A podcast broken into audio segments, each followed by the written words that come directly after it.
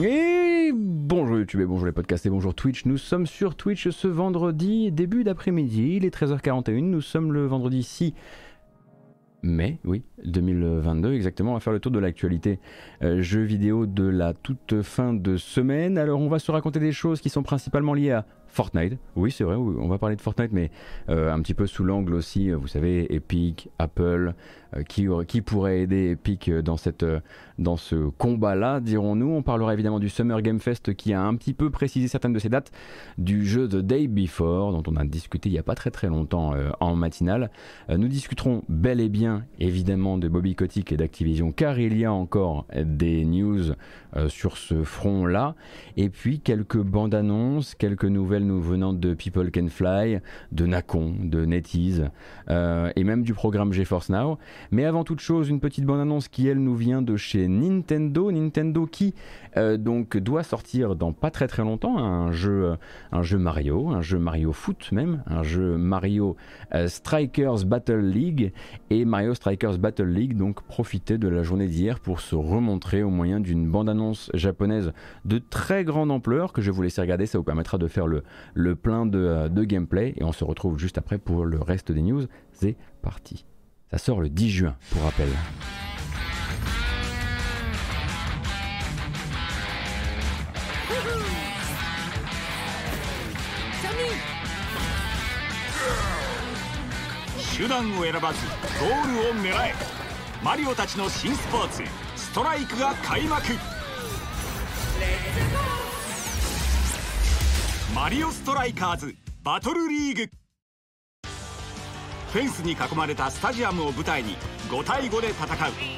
Ah vous vouliez de la VO, vous avez de la VO 華麗なドリブルや流れるようなパスそしてゴールを狙うシュートはもちろん強烈なタックル。アイテム攻撃などどこで何をしても一切反則なし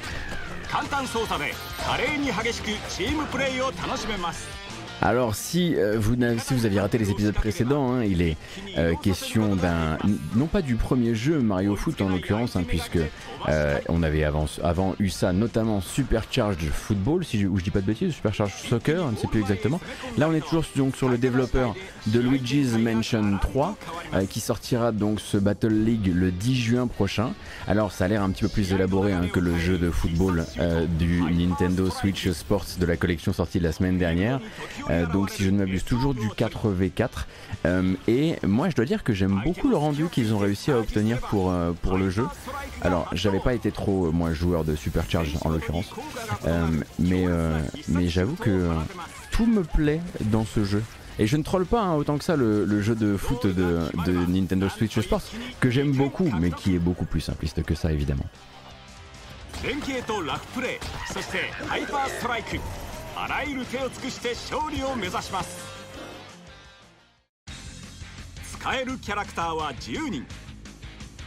Et donc du 5v5 et pas du 4v4 bien sûr.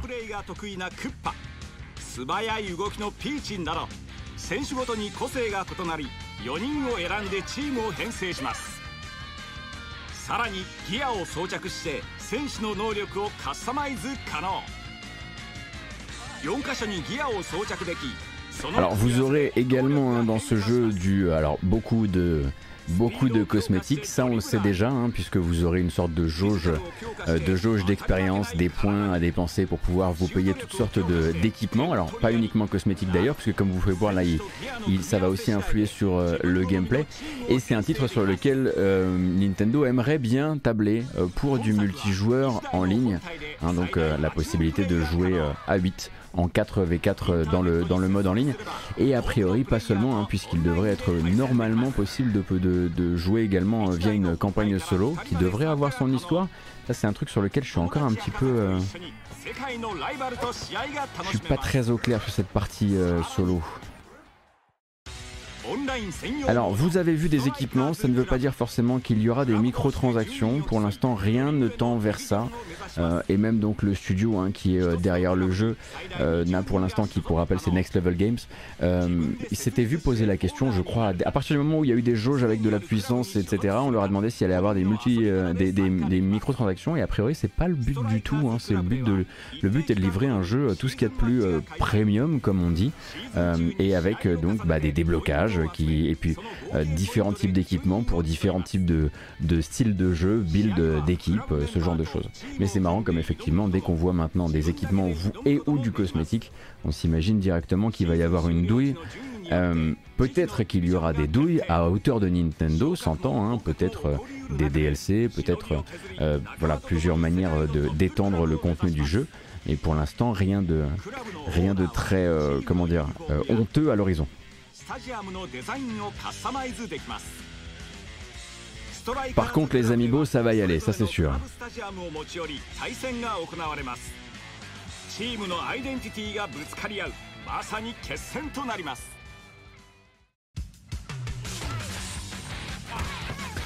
Et puisque je vois la question posée sur le chat, oui, alors euh, pour le coup, euh, Next Level Games hein, euh, n'était pas juste prestataire pour, ne sont pas juste prestataires pour Nintendo ici. Hein.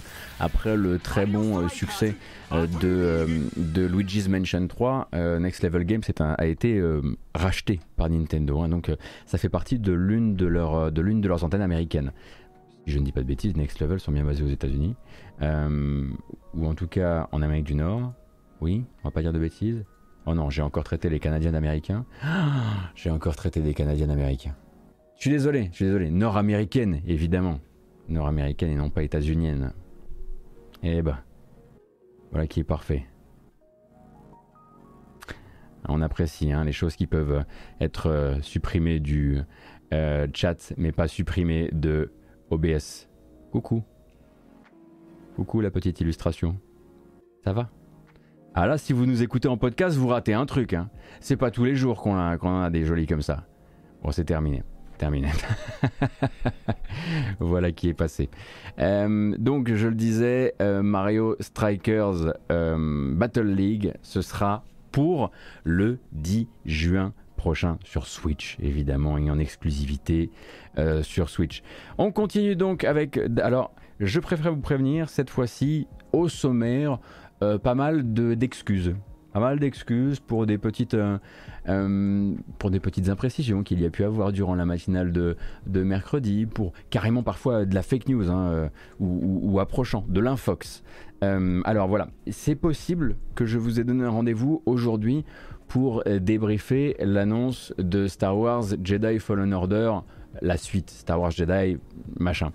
Euh, en tablant sur le fait que les différentes, euh, les différentes fuites qui donnaient euh, l'annonce du jeu, l'annonce officielle du jeu par Electronic Arts et Respawn durant les célébrations Star Wars, eh bien pour moi les, célébrations de Star Wars c'était le 4 mai. Le problème c'est que bah, manifestement il faut me retirer mon brevet de pop culture puisque les célébrations de Star Wars c'est pas le 4 mai, c'est à la fin du mois de mai, hein. c'est aux alentours du 26, 27, 28 mai, un truc comme ça.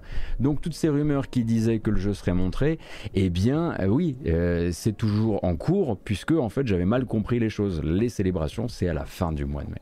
Voilà, donc désolé pour ça, encore une fois, même s'il y a eu, hein, effectivement, il y a de quoi quand même parfois s'y perdre, puisqu'on a vu le trailer, un nouveau trailer, pardon, de la série, euh, de la série Kenobi, mais voilà, c'est pas de cette date-là dont parlait en fait Jeff Grubb.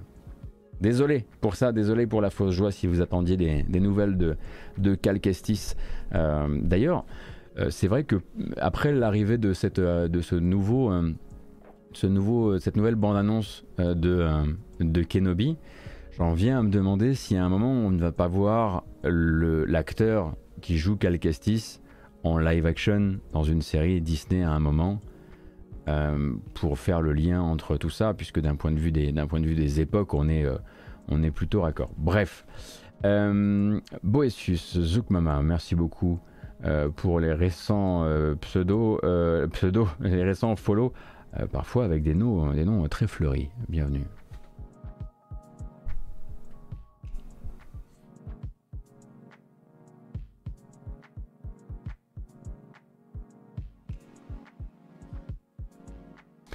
Bon, pour les dates, en revanche, il y a des moments où je me suis un petit peu mieux pris sur le début de semaine, comme par exemple quand on, parlait de la euh, date euh, à prévoir pour euh, l'officialisation de cette soirée d'ouverture du Summer Game Fest de Jeff Kelly, dont une partie du chat d'ailleurs, un des spécialistes d'ailleurs, disait ouais, ce sera le 10 mai.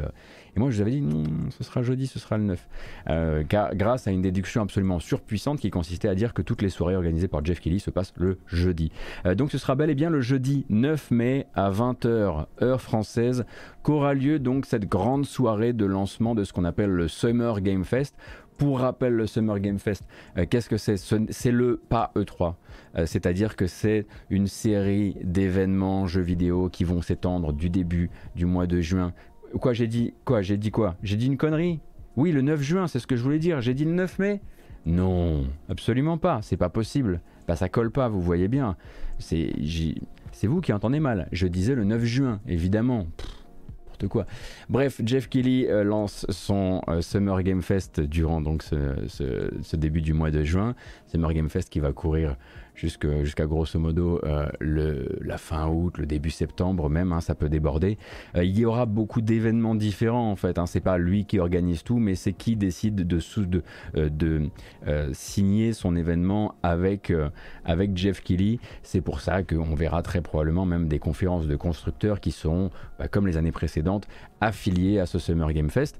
Summer Game Fest qui donc, je le disais, se lancera comme d'habitude avec cette espèce de grand barnum qui va durer plusieurs heures qui sera fait d'annonces de jeux, de world premiere, de segments promotionnels parfois extrêmement longs et extrêmement gras. Hein. On, connaît, euh, on connaît un peu la chanson.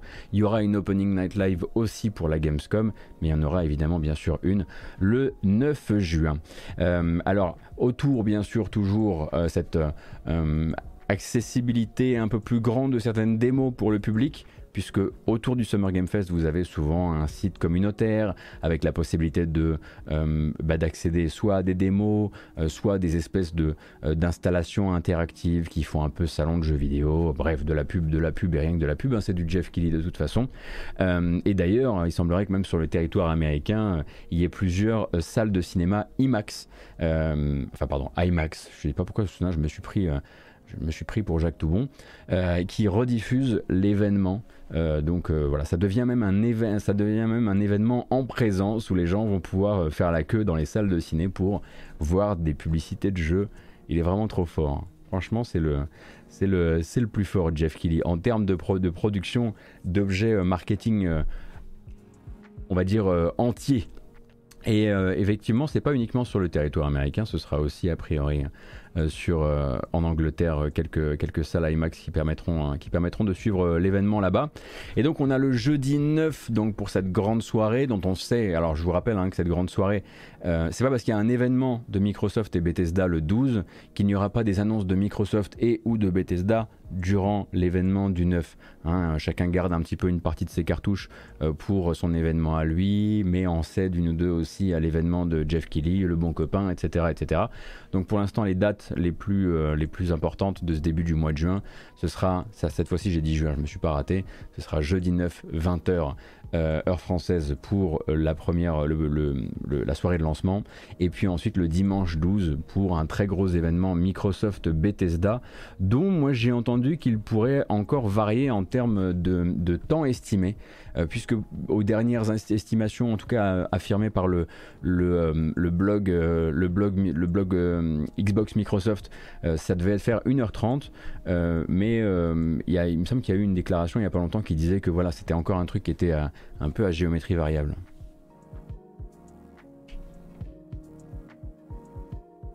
Bah, bien sûr qu'ils garderont euh, la, plupart de leurs cartouches Spider-Man pour euh, la conférence mère Xbox. Mais à côté de ça, enfin, je veux dire, euh, les plus grosses cartouches, c'est très subjectif comme, comme, comme manière de voir une annonce de jeu, je pense. Peut-être encore des trébuchets. On souhaite toujours plus de trébuchets dans les conférences de jeux vidéo, de toute façon.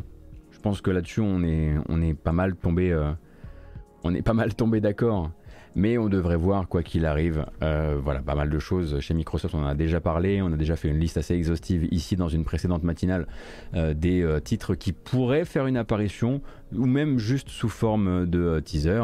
Il y en a un dont on a une quasi garanti qu'il prendra un, un certain temps d'antenne, c'est Starfield évidemment, puisque Starfield doit toujours, et jusqu'à preuve du contraire, sortir le 11 novembre prochain. Alors de là, tout le monde, hein, on va pouvoir euh, voilà, préparer euh, les petites apparitions de chacun, les labels, les, gros éditeurs, les indépendants, les, euh, les conférences type guérilla collective, ce genre de choses. Je trouve qu'on est un peu, voilà, on est début mai et on n'a pas encore trop, trop de dates, donc j'ai l'impression que ça se euh, que ça se traîne un petit peu sur l'organisation euh, de tout ça. Après, c'est la conséquence directe ben, d'une année où justement il n'y a pas le 3 pour mettre euh, un coup de pied au cul à tout le monde. donc on verra combien de conférences on peut attendre sur les débuts du mois de juin. Et moi, comme d'habitude, ben, je vous préparerai un planning avec toutes les informations importantes, tous les liens utiles. je vous le partagerai comme on avait fait l'an dernier, mais j'essaierai de le faire mieux que ça. Euh, d'ailleurs, je pense que je vais essayer de me reposer sur les quelques conseils que m'avait prodigué euh, Netsabes sur le sujet. Netsabes, grand organisateur et grand, euh, tenancier de planning devant l'éternel, m'avait partagé quelques, quelques conseils assez intéressants pour rendre le truc plus pratique pour vous.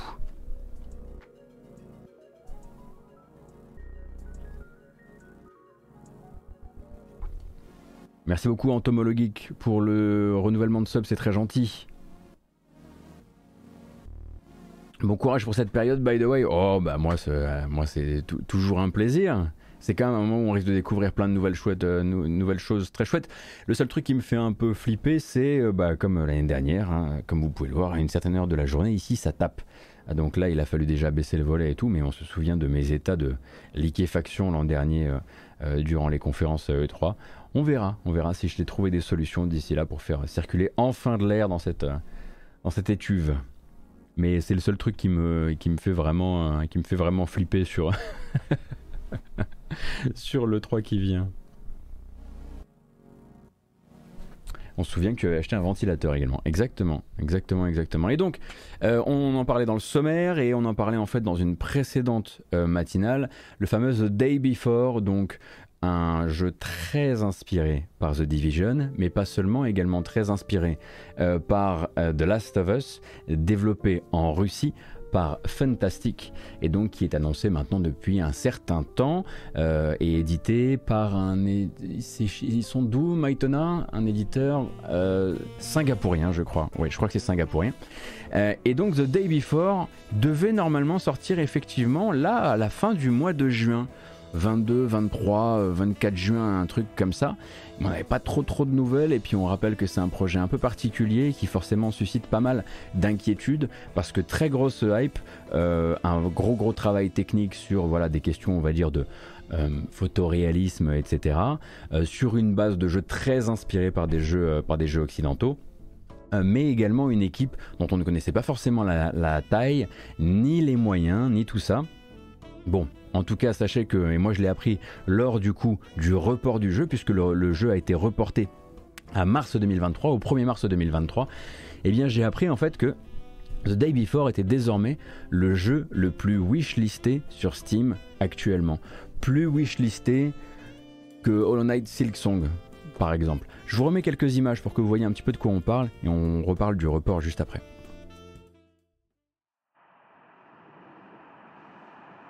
I'm Oliver Frost, and this is probably my last radio broadcast. So the thing I would say oui, on va peut-être aller directement sur le gameplay si ça ne vous dérange pas.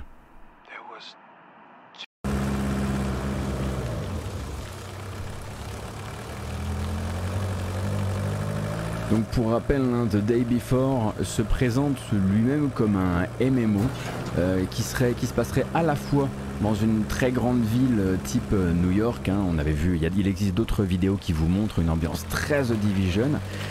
et puis dans la, toute la région rurale autour de la ville qu'on pourra également traverser avec ce moment de capture absolument passionnant que je vous propose. Bref, mais avec un rendu qui derrière, bah voilà, va être de ce type-là. Et donc vous avez bah, forcément là, toutes les, souvenez-vous du Lola Cola bien sûr et de toutes les fausses marques américaines qui sont mises dans le jeu. Euh, pour rappel donc, euh, là on est typiquement sur le genre de jeu qui, euh, sans forcément vivre directement sans forcément pardon, vivre directement dans notre hype à nous, ou en tout cas de la, dans la hype entretenue par les médias jeux vidéo. typiquement, ça c'est des jeux qui, dans leur démonstration de gameplay, sont très très hypés par des youtubeurs qui sont branchés notamment, voilà, technique, à, technique de pointe, voilà, je parlais tout à l'heure de, de photoréalisme, etc. Et c'est des youtubeurs qui font vraiment des millions de vues simplement en hypant des gens sur des, sur des studios qu'on connaît pas trop, avec des jeux qu'on connaît pas trop. Euh, et vraiment des, euh, et des, des studios dont on connaît même pas les, voilà, les endroits qui les financent, etc. Et je dis pas ça parce qu'ils sont russes, hein. je dis juste que voilà, euh, pendant très longtemps, The Day Before, on n'avait ni date, ni rien, ni vraiment d'équipe dont on sache exactement d'où elle, se, elle, elle sortait et combien ils étaient. Et pendant un temps, bah, c'était considéré comme un, un énième vaporware, comme on en voit beaucoup, beaucoup. Mais a priori, là, ils veulent absolument tenir donc cette date de sortie, date de sortie pour le 1er mars, nouvelle date de sortie. Euh, donc pour un jeu qu'ils considèrent eux comme un MMO. Voilà, vraie rencontre entre un The Division, mais encore plus poussé vers des logiques de MMO, parce que The Division, je, n'appellerais pas ça forcément un, MMO, mais du coup avec des zombies et avec une, avec une, bah, une vraie, bah, c'est une, une, Amérique, euh, c'est une Amérique zombie. Hein. Euh, en l'occurrence, voilà, les développeurs ont beau être russes, ils ont vraiment pris tout, le code à la fois de, la ville et de la ruralité américaine dans leur truc. Bon là effectivement c'est peut-être pas la meilleure capture parce que c'est la capture qui montrait le qui montrait les abords euh, les abords dans la dans la pampa mais je vous laisse regarder je vous laisse regarder je vous laisserai regarder pardon euh, les autres vidéos euh, si ça vous intéresse. Et du coup, bah forcément, hein, ces, gros, ces, ces, gros jeux très hypés qui soudain prennent un an dans les dents ne peuvent pas le faire sans donner au moins une petite justification à, leur, à, leur, bah, à leur disparition pour un an de plus. là, le but ce serait de dire bon ben voilà, jusqu'ici on était sur Unreal Engine 4 et en fait on aimerait bien passer sur Unreal, Engine 5 après, on imagine aussi que ça peut être tout simplement un très beau paravent pour dire bah là, on n'est pas prêt pour le moment. Euh, mais ils, ils, veulent le passer sur Unreal Engine 5, notamment. Bah, après, là, c'est sûr qu'on est sur un jeu qui est à la fois en monde ouvert et connecté euh, et qui enfin un, monde ouvert pardon et qui doit en plus de ça proposer enfin proposer du contenu sur le long terme donc être évolutif peut-être aussi sur l'aspect technique des choses. Donc il y a une logique peut-être à, aller chercher euh, aller chercher la dernière version du moteur. D'autant que bon bah là en l'occurrence bon c'est pour faire du photoréalisme donc c'est peut-être aussi l'un des jobs habituels euh, du futur Unreal Engine 5 et donc un report pour celui-ci et peut-être l'occasion aussi pour l'équipe pour euh, son éditeur d'organiser une communication euh, un petit peu plus claire, parler, du, parler du jeu, parler du gameplay. Parce que pour l'instant, il s'est passé beaucoup, beaucoup de choses autour de The Day Before. Il y a eu les trailers très sérieux. Il y a eu aussi ce trailer absolument pas sérieux. Je sais pas si vous vous souvenez, où on voyait juste des des combattants qui, qui, étaient en train de chiller dans un hôtel, de se baigner, de boire des coups au bar de l'hôtel. Il y avait que des modèles de guerriers mecs avec des casquettes, des barbes, euh, des ceintures tactiques, euh, des machins comme ça. Et ça ressemblait à un trailer blague. Et puis ensuite, c'était 15 minutes de gameplay dans une espèce de New York entièrement refait façon, euh, façon The Division, quasiment parfois à l'éclairage près. donc voilà, la communication pour l'instant n'a pas encore exactement trouvé son ton. Et peut-être que cette année-là, ça servira aussi à ça, quoi.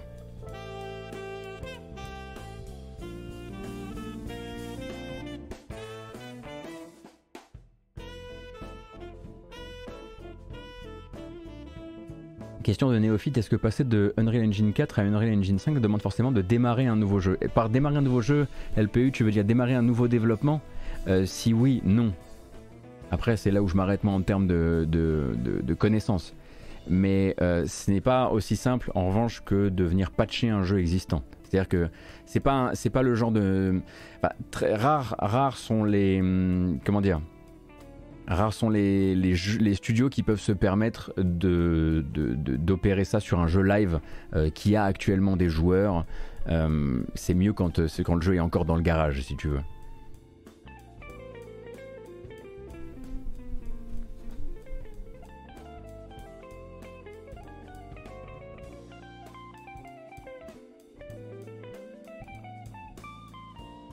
Après, effectivement, t'es pas obligé d'utiliser toutes les nouvelles features d'Unreal Engine 5, etc. Mais après, je vous laisse euh, en parler entre vous.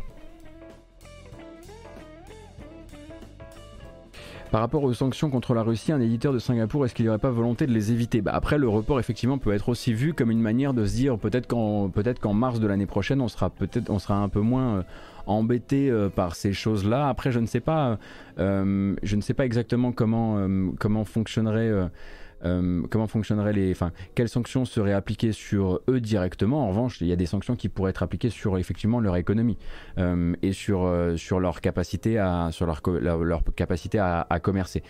mais est-ce que est-ce que le développeur étant lui-même russe, quand l'éditeur lui est singapourien, est-ce que du coup ça ne dégage pas entièrement les choses, puisque dans ce cas-là c'est l'éditeur qui ferait commerce de tout ça.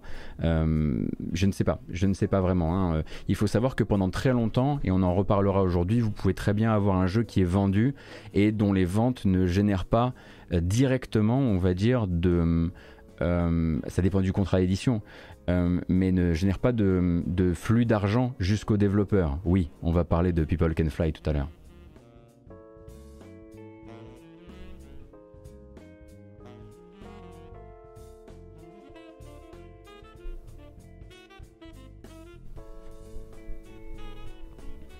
Alors, tout à l'heure quand je parlais un petit peu de... Euh, rares sont les développeurs qui peuvent se permettre d'opérer une transition d'une génération d'un moteur à l'autre sur un jeu live en, enfin sur un jeu live avec beaucoup de joueurs dessus, etc. Euh, bah, je parlais un petit peu évidemment de Epic, mais bon, eux ils sont créateurs hein, de l'Unreal Engine, donc c'est un peu la prérogative de la maison. Et je pensais évidemment à Fortnite qui restera toujours, pour rappel, euh, l'un des, euh, l'une des vitrines des, euh, euh, des dernières versions de l'Unreal Engine. cependant, là, on va parler de Fortnite plutôt pour l'aspect épique versus Apple. C'est notre grand jeu qui a laissé entrer Fortnite. Alors, quelqu'un avait déjà laissé entrer Fortnite, mais on va en reparler un petit peu.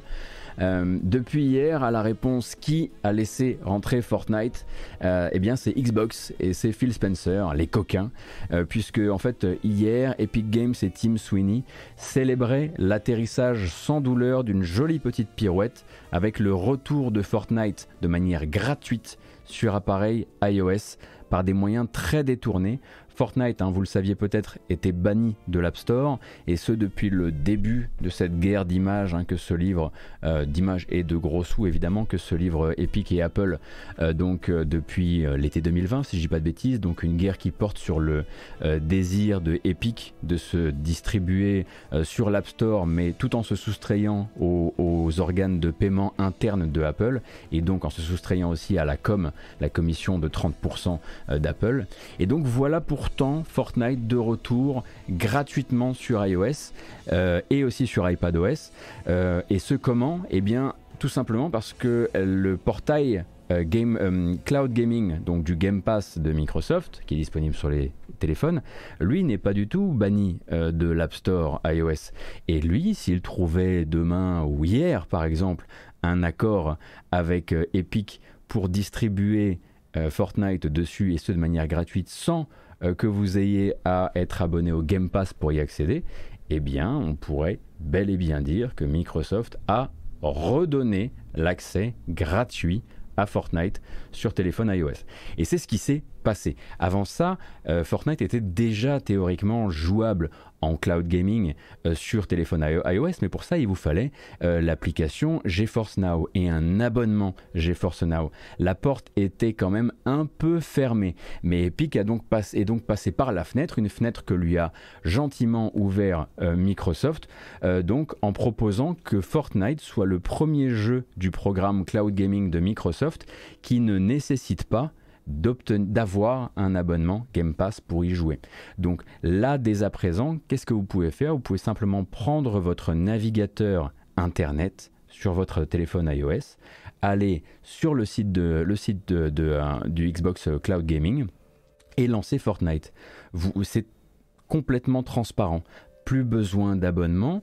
Directement, on se retrouve donc dans une, version cloud gaming de Fortnite qui est aussi gratuite d'ailleurs euh, que, euh, euh, que l'accès au cloud.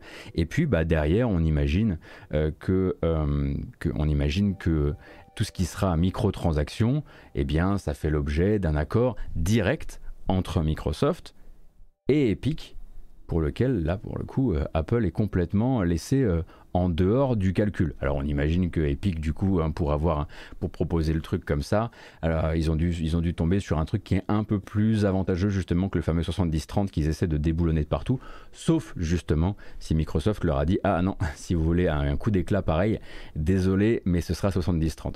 Euh, toujours est-il que bah, pour l'instant euh, vous n'aviez pas, il y avait plus de possibilité de jouer de manière complètement gratuite à Fortnite euh, sur téléphone iOS et c'était un sacré marché. Et depuis euh, quelques heures c'est à nouveau le cas. Il y a même une bande annonce qui célèbre la nouvelle. C'est le premier free-to-play qui vient en fait normaliser qui viendra normaliser demain le fait que les free-to-play euh, disponibles sur le cloud gaming de Microsoft ne nécessiteront plus un abonnement Game Pass. Mais c'est le premier. Et évidemment ils avaient besoin d'un ambassadeur. Et forcément avec un ambassadeur pareil ça fait du bruit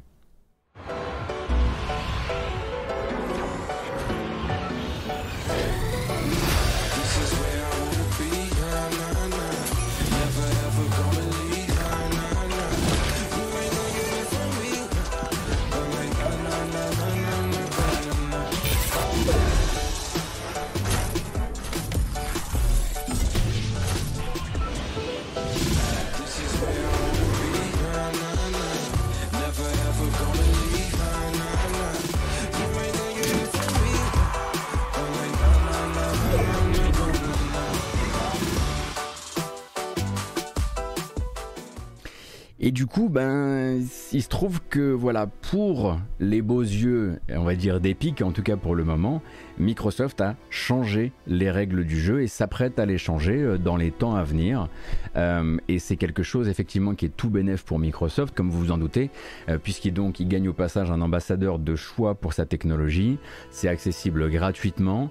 Le jeu est cultissime chez bon effectivement des cibles qui sont pas forcément vous et moi, et pourtant, et il est à même de créer l'événement. Évidemment, on se doute et on le sait déjà, d'autres free-to-play suivront derrière, suivront derrière Fortnite Évidemment, quand euh, Microsoft aura terminé l'acquisition d'Activision, eh bien, ils pourront se permettre de faire la même chose avec Call of Duty Warzone qui pourra du coup être accessible d'un clic euh, sur, euh, toujours en cloud gaming évidemment et autant de jeux qui donc qui permettront de montrer un peu la puissance de leur plateforme.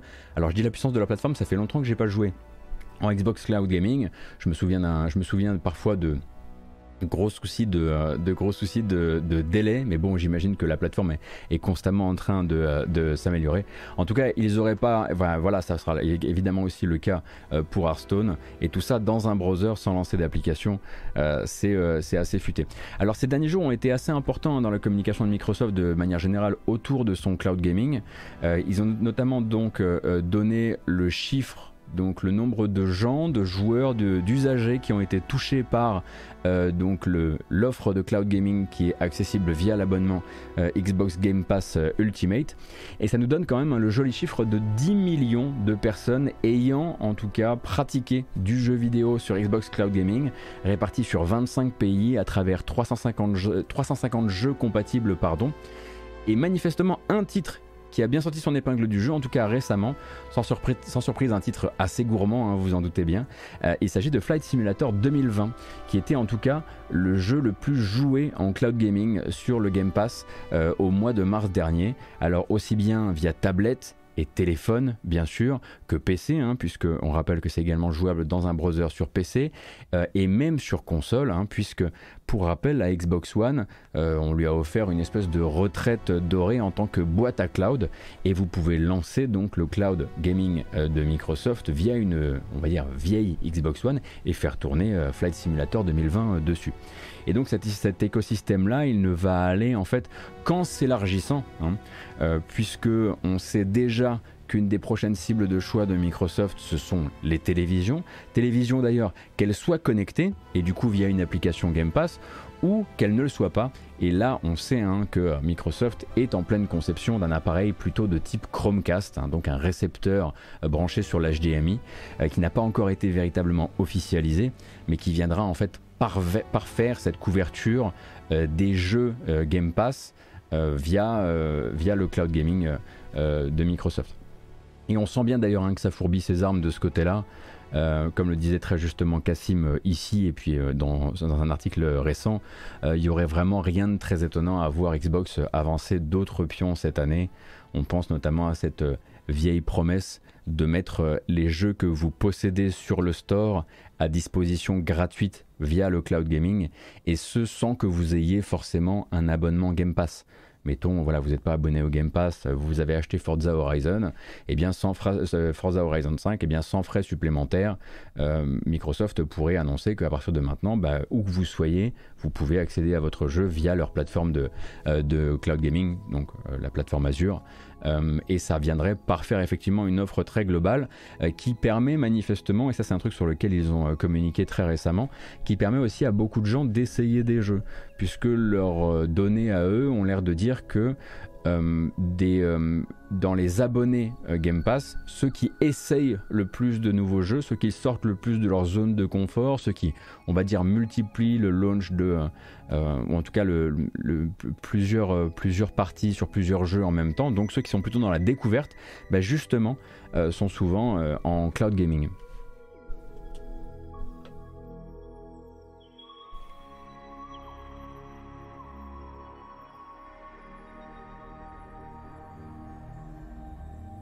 Excalibur, t'as déjà des articles là-dessus, ouais. Bah voilà, Taleb t'a répondu. Il y, a de, il y a déjà des, des, paplards qui en parlent. Mais du coup, voilà. Le, la news, ce n'est pas que Fortnite est de retour sur iOS. Fortnite est de retour gratuitement, sans aucun frais à engager sur iOS, si on, a euh, l'installation nécessaire pour pouvoir y jouer agréablement euh, en cloud gaming, bien sûr. Puisque sinon, voilà, il n'est pas du tout de, retour en natif euh, sur téléphone et tablette euh, euh, Apple et il ne le sera probablement allez, on va, on va jamais dire jamais, mais voilà, ne le sera probablement pas tout de suite, tout de suite. Et il me semble que là, la fenêtre que Microsoft a laissée ouverte, a même limite creusé dans le mur pour Epic, n'est pas forcément un. Enfin, je sais pas à quel moment ça peut leur revenir dans les dents, euh, mais effectivement, euh, bah, comme ça avait déjà été le cas par le passé, et notamment dans le procès Epic versus Apple, bah, il, voilà, il, rappelle un petit peu euh, qui ils soutiennent dans cet éternel baston-là, puisque quand je dis éternel, je veux rappeler hein, que voilà, il y a eu effectivement déjà des, jugements rendus, mais il il y a eu également des appels en justice réalisés, et que tout ça, ça va encore prendre des années avant d'avoir sa véritable conclusion.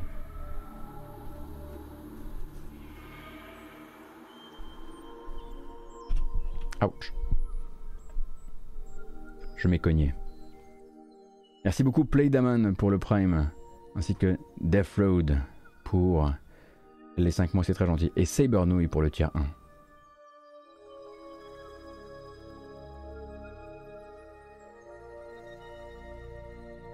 Ça fait aussi, c'est vrai, écho à la news sur les publicités dans les jeux free-to-play, à la sauce andalouse.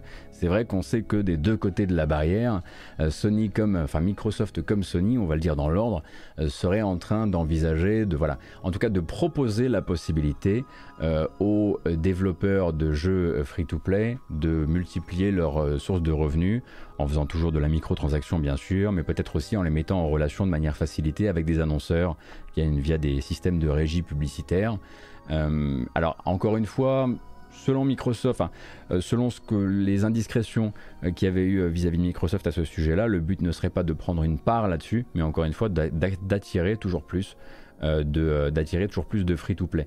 Et si effectivement le free-to-play devient aussi une sorte d'ambassadeur euh, du cloud gaming chez Microsoft, histoire voilà, d'en montrer les bienfaits à des joueurs qui n'ont pas envie de s'abonner euh, au Game Pass, qui ont juste envie de tiens, c'est vrai que ça existe, j'ai entendu parler du fait qu'il suffisait de, lancer tel site avec son téléphone pour lancer tel free-to-play euh, sans, sans galère supplémentaire effectivement, Microsoft et Sony ont tout intérêt, enfin Microsoft dans ce cas précis, a, tout intérêt à ce qu'un maximum de jeux de ce genre ou de jeux, on va dire, à succès de ce genre euh, n'oublie pas de venir aussi dans l'écosystème euh, Xbox, quoi.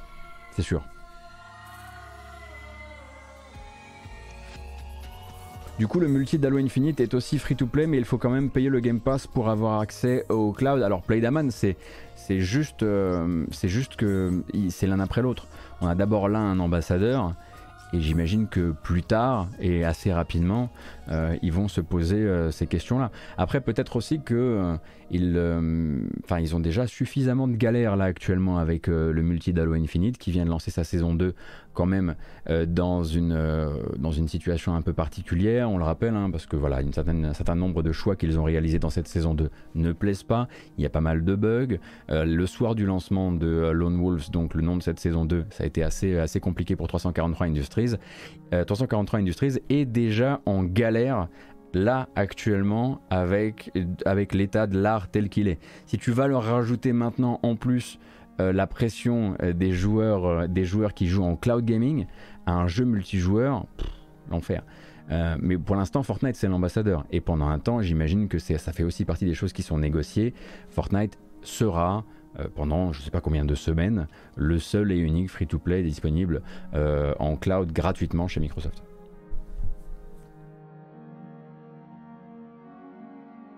Ouais, ouais, ouais, hein, les modes de jeu, effectivement, euh, j'ai lu beaucoup de choses sur le sujet. Je, vous avoue que plus je lis sur, euh, sur le lancement de cette saison 2, moins euh, j'arrive à entretenir ce qui était mon réflexe de base, qui était de dire, bah tiens, si tu lis tellement d'horreur là-dessus, bah vas-y en fait, vas-y, va essayer, va y jouer, constate par toi-même. Mais là, c'est tellement triste ce que je lis sur le lancement de la, S2 que ça me, ça me déprime un peu. Puis vu qu'il y a d'autres jeux vraiment plus cool à lancer cette, cette semaine, j'ai pas eu le j'ai pas eu la curiosité.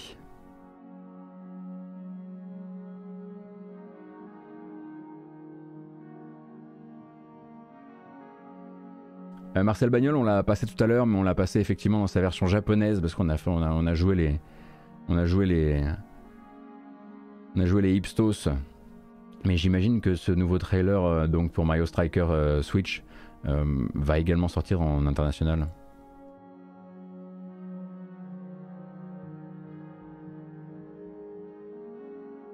Gotos, est-ce que tu avais testé Vampire Survivors? Est-ce que moi j'étais. moi, est-ce que j'ai testé Vampire Survivors Moi? Euh, Oui, euh, PP Max. Tout à fait. J'attends la 1.0 maintenant.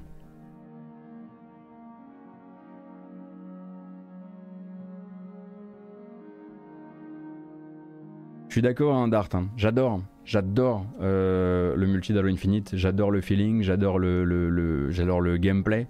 Mais tout ce qui est tout ce qui s'est passé derrière, c'était euh, malheureusement assez, euh, assez funeste. Donc voilà pour Fortnite de retour gratuitement et en cloud gaming sur iOS. Euh, combien de temps avant que Apple décide de décide de comment dire de faire porter le chapeau à Microsoft d'une manière ou d'une autre euh, de euh, ce choix. Et bon bah ça, je suis désolé, mais c'est quand même dans c'est dans la c'est en utilisant c'est dans il me semble que ça, c'est dans le respect des petites lignes euh, des différents contrats que Microsoft a et que en l'occurrence Epic n'a plus. hâte de voir la prochaine retombée. Mais quand on en fait un trailer comme ça, c'est c'est qu'on a envie que ça, c'est qu'on a envie d'emmerder certaines personnes aussi. Hein. Erendir, merci beaucoup pour le prime, c'est très gentil. Bienvenue. Et justement, tout à l'heure, on parlait d'Unreal Engine 5 et on n'a pas encore tout à fait terminé avec les news liées de près ou de loin à ça, euh, puisque Kotaku et l'infatigable euh, Ethan Gak, donc journaliste chez Kotaku, euh, sortait un scoop hier, un nouveau projet de AAA Unreal Engine 5. Euh, cette fois-ci chez Engar 13. Et Engar 13, donc, c'est le studio que vous connaissez pour avoir créé Mafia 3 et Mafia Définitive Édition. Et ce sera donc un Mafia 4, donc euh, info exclusive de Kotaku pour le moment. Euh, l'existence de ce projet de jeu Mafia 4 qui serait non pas piloté par le siège californien de Hangar 13, hein, euh, mais par son excroissance britannique qui, est basée à Brighton. Et donc un nouvel épisode qui devrait, qui serait à un stade de développement très précoce pour le moment, euh, et un développement qui porterait donc le nom de code Nero et qui cacherait en fait une histoire préquelle, donc préquelle ou préquelle, je sais pas comment vous dites, à toute la trilogie Mafia. Donc on fait euh, comme si, euh, comme si, bah, comme s'il n'y avait pas encore euh, de véritable résolution à apporter à, l'épilogue de Mafia 3, qui pour rappel suggérait une situation quand même extrêmement explosive qui aurait pu être très intéressante. Mafia 3 qui a fait beaucoup de problèmes, mais qui avait des personnages quand même assez magnifiques. je trouve mais bref, donc euh, préquel donc pour, euh, pour celui-ci. Et alors, si ce rapport de Kotaku est toujours d'actualité, hein, parce que comme vous le savez, dans les développements, il y a beaucoup de choses qui changent très très vite, euh, ce serait a priori une bonne nouvelle pour le studio, qui en gros va, depuis la sortie de Mafia 3, de déconvenu en déconvenu. Donc une première, alors le jeu est sorti en 2016, une première vague de licenciements en 2017 une deuxième euh, vague de licenciements en 2018, euh, sur fond donc de nouveaux projets qui piétinent et finalement ne voient pas le jour, à l'image du fameux projet Volt, un jeu dont on avait parlé dans, la première saison de la matinale l'an dernier, souvenez-vous, donc hein, ce projet Volt qui était toujours évidemment pour le compte de, le compte de Take-Two, puisque le studio appartient à Take-Two, et qui était une sorte de Destiny-like, euh, qui devait un Destiny-like avec des super pouvoirs, que Take-Two en fait lors d'un de ses bilans financiers avaient confessé euh, avoir annulé, enfin, en gros, ils avaient confessé avoir annulé un développement d'un gros projet chiffré à environ 53 millions de dollars. Et ensuite, c'est la presse qui s'est euh, euh, occupée de lier ce projet à 53 millions de dollars avec ce fameux Destiny-like potentiellement en, développement chez Hangar 13. À côté de ça, il y avait aussi un projet qui s'appelait Rhapsody, qui devait utiliser la musique dans son gameplay, euh, qui n'a manifestement pas été retenu non, plus chez Hangar 13. Bref, le studio n'allait pas très très bien euh, et euh, ils avaient été un petit peu relégués par Take-Two et par Touquet en, en dessous d'eux à redevenir ou à devenir un studio de support qui a notamment filé un coup de main à Gearbox sur le récent Tiny Tina's Wonderlands. Et donc ce nouveau jeu Mafia 4 donc, va, laisse quand même l'impression qu'à nouveau euh, fait confiance à Engar 13 suffisamment et ils ont manifestement un début de projet qui leur donne envie de, voilà, de, les accompagner, euh, on va dire ça comme ça. Euh, mais le jeu euh, débute quand même sa, on va dire son existence médiatique sous des auspices déjà un peu complexes parce qu'on découvre en fait que on découvre l'existence du projet dans le sillage de l'annonce du départ euh, de plusieurs personnes, de plusieurs piliers du studio Hangar 13 en vérité. Donc d'abord son président, enfin son, on va dire le patron de tout Hangar 13, euh, donc qui s'appelle Hayden Blackman. Si le nom vous dit quelque chose, c'est un ancien de LucasArts qui a eu une longue carrière chez LucasArts. Et entre LucasArts et le travail chez Hangar 13, il a été scénariste pour des comics Star Wars, notamment un, un comics Django Fett, si j'ai pas de bêtises.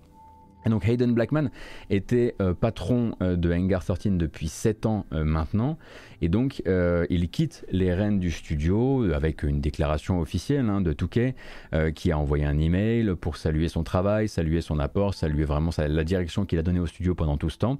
Euh, ce, que de, Touquet ne précise pas dans cet email, c'est qu'il ne part pas seul. Et en fait, le numéro 2 du studio, qui lui s'appelle Matthew Urban, eh bien, il s'en va aussi. Hein. Il y avait le CEO et le COO, et les deux s'en vont au même moment, ils s'éclipsent. et là, ça, c'est quelque chose qu'on a appris via son compte LinkedIn, et ça a été repéré par Kotaku du coup. Euh, et donc a priori, toujours selon l'article de Kotaku, il y aurait une petite ribambelle d'employés qui seraient aussi sur le départ en réaction à la démission de ces, des deux têtes d'affiche du studio. Euh, donc euh, la responsabilité de patron des trois antennes, elle passe à une nouvelle personne. Je rappelle qu'il y a trois antennes chez Engar 13. Vous avez donc Engar 13 euh, Novato en Californie. Vous avez le studio de Brighton dont on parle, qui serait en gros là le lead actuel sur le projet Mafia 4. Et il y a le studio tchèque qu'on appelait avant Touquet Tchèque. Je ne sais pas si vous vous souvenez. Bah, en fait, Touquet Tchèque, Touquet l'a renommé, l'a fait absorber par Engar 13 et maintenant s'appelle Engar 13 Tchèque. Euh, et donc, a priori, justement, le poste de, chef des trois antennes, il vient échouer à Nick Baines. Et Nick Baines, c'est bien, c'est le patron justement de Hangar 13 Brighton. C'était jusqu'ici. Et donc, il y a peut-être aussi une symbolique à voir le patron de l'antenne qui semblait avoir réussi à obtenir à nouveau la confiance de Touquet avec ce projet Mafia 4 euh, bah, finalement prendre l'ascendant sur l'intégralité du, euh, euh, triple studio Hangar 13. Donc est-ce qu'il y a là derrière une, histoire? Est-ce qu'il y a là derrière des luttes d'influence, de, pouvoir qui, entre ce que voulaient les patrons historiques de 13 et ce que voulait 2K Games pour eux Ça, on ne le saura jamais, ou en tout cas, il faudra attendre des articles et à mon avis quelques temps et, la fin d'une série de, de, NDA signés euh, après départ, enfin au moment du départ de l'entreprise. Mais en tout cas, il semblerait effectivement que d'un point de vue de, sa, de sa, son centre de gravité, Engar 13 soit moins maintenant le studio californien qu'on connaît et plus centré autour de Brighton. Et donc centré autour de Mafia 4.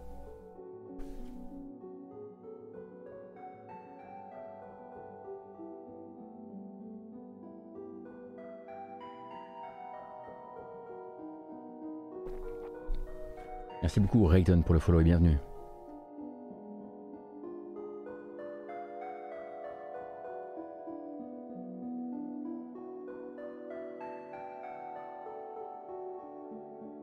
Et je disais tout à l'heure que j'allais devoir faire des, faire des mea culpa.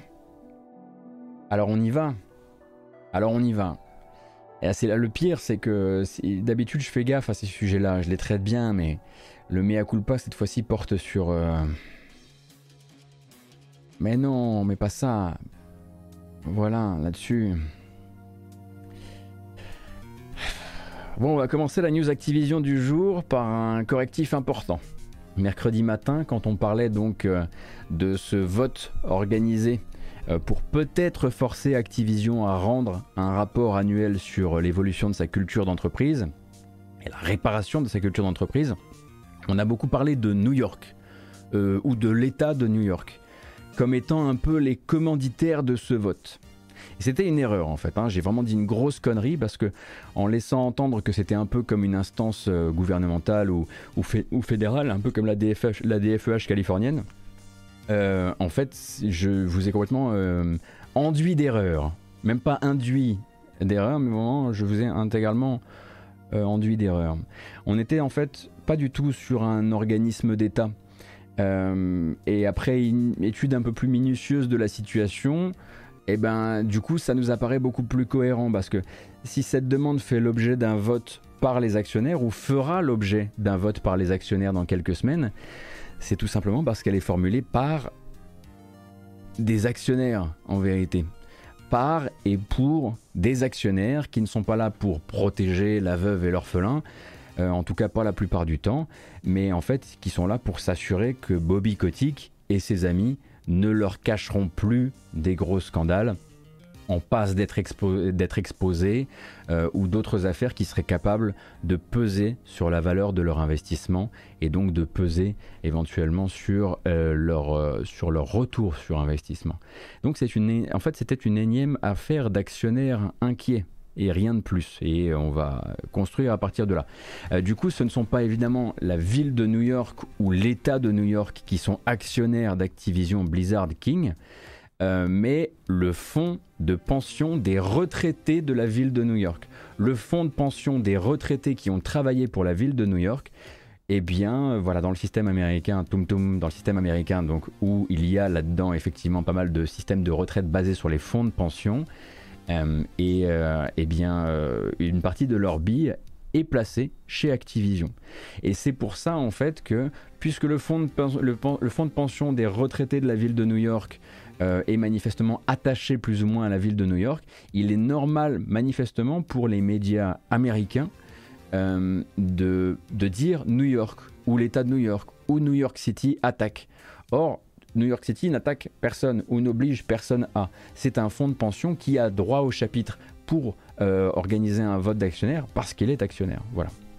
Ça c'était pour le petit euh, pour le petit euh, mea culpa. Désolé de vous avoir mal expliqué les choses mercredi. Et à partir de là, on peut continuer la news parce que c'est pas fini. Ce même fonds de pension, du coup, quelques heures plus tard, ça c'est un petit peu plus nouveau, il annonçait non pas juste euh, exiger de Bobby Kotick et de ses copains euh, qu'ils produisent un rapport annuel euh, sur la, culture d'entreprise, sur les améliorations, sur combien ils payent en conciliation privée, sur combien ils ont actuellement d'accusations en harcèlement ou en discrimination au sein de l'entreprise. Ils attaquent cette fois-ci, ils déposent une plainte en plus de ça contre Bobby Kotick, personnellement, le patron d'Activision, ça vous l'aurez compris.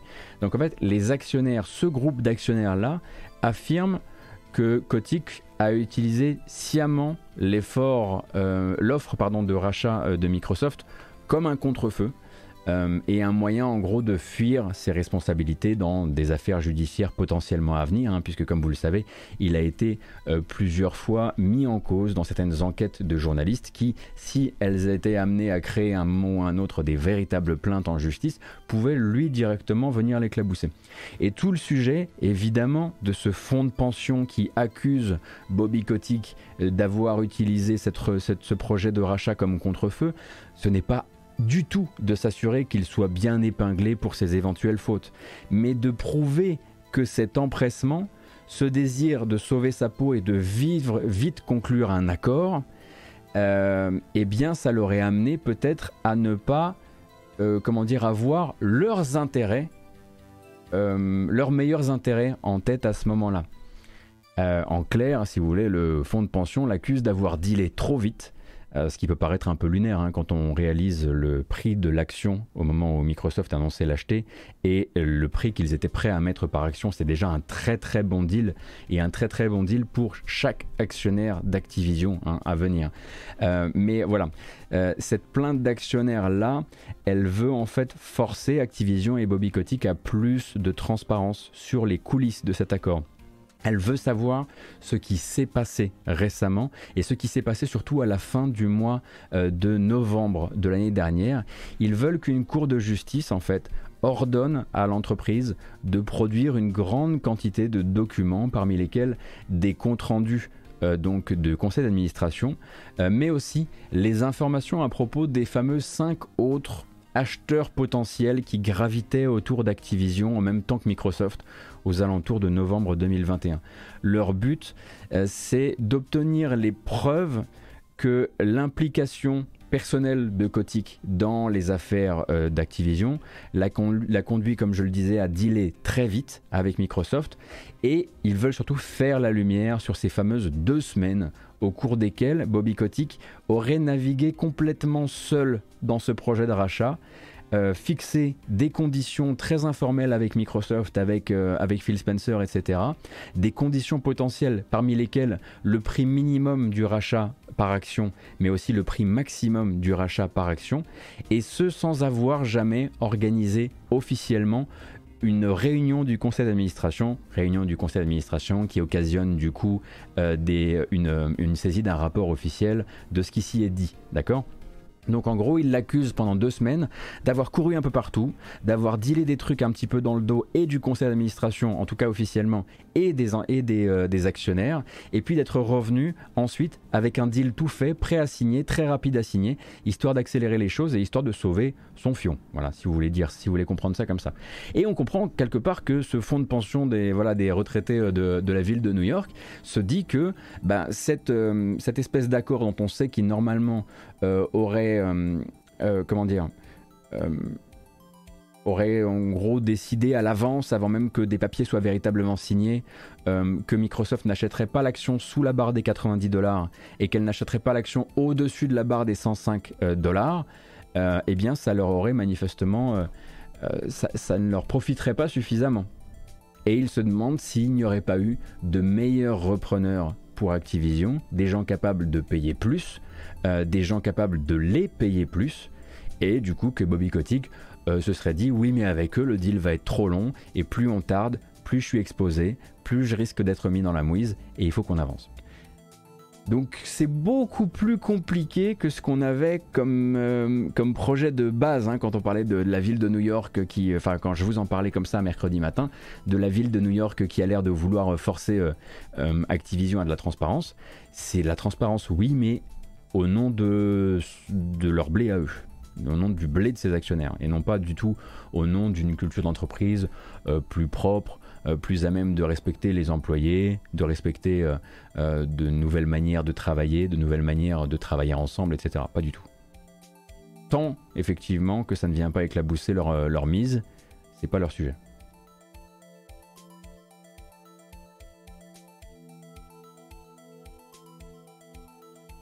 Et Tetsu, là tu me permets de raccrocher avec une partie effectivement du système qui m'est beaucoup plus étrangère. C'est surtout que si l'action d'Activision baisse, cela signifie que la retraite des fonctionnaires de la ville de New York va baisser. Euh, et alors, est-ce que c'est mécanique et est-ce que c'est aussi rapide que tu le dis? Euh, Enfin, là on a une zone d'ombre parce que c'est vrai que le système de retraite américain est quelque chose qui m'échappe euh, complètement, mais il faut bien effectivement prendre en compte, quoi qu'il arrive, que ce fonds de pension s'inscrit dans un système de retraite. Donc après, euh, à quel point le truc est... voilà, je pense pas que ce soit aussi en flux tendu que ça.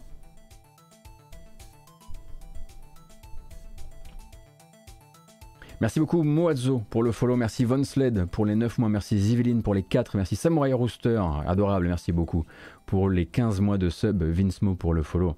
Et Solvis encore une fois, comme je le disais, pour les 14 mois. C'est très gentil, merci pour tout ce soutien.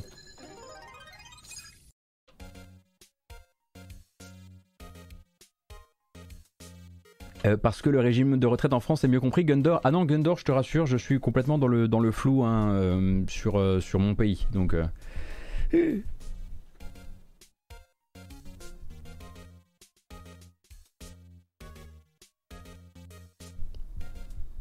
Donc une plainte de plus, cette fois-ci contre Bobby Kotick.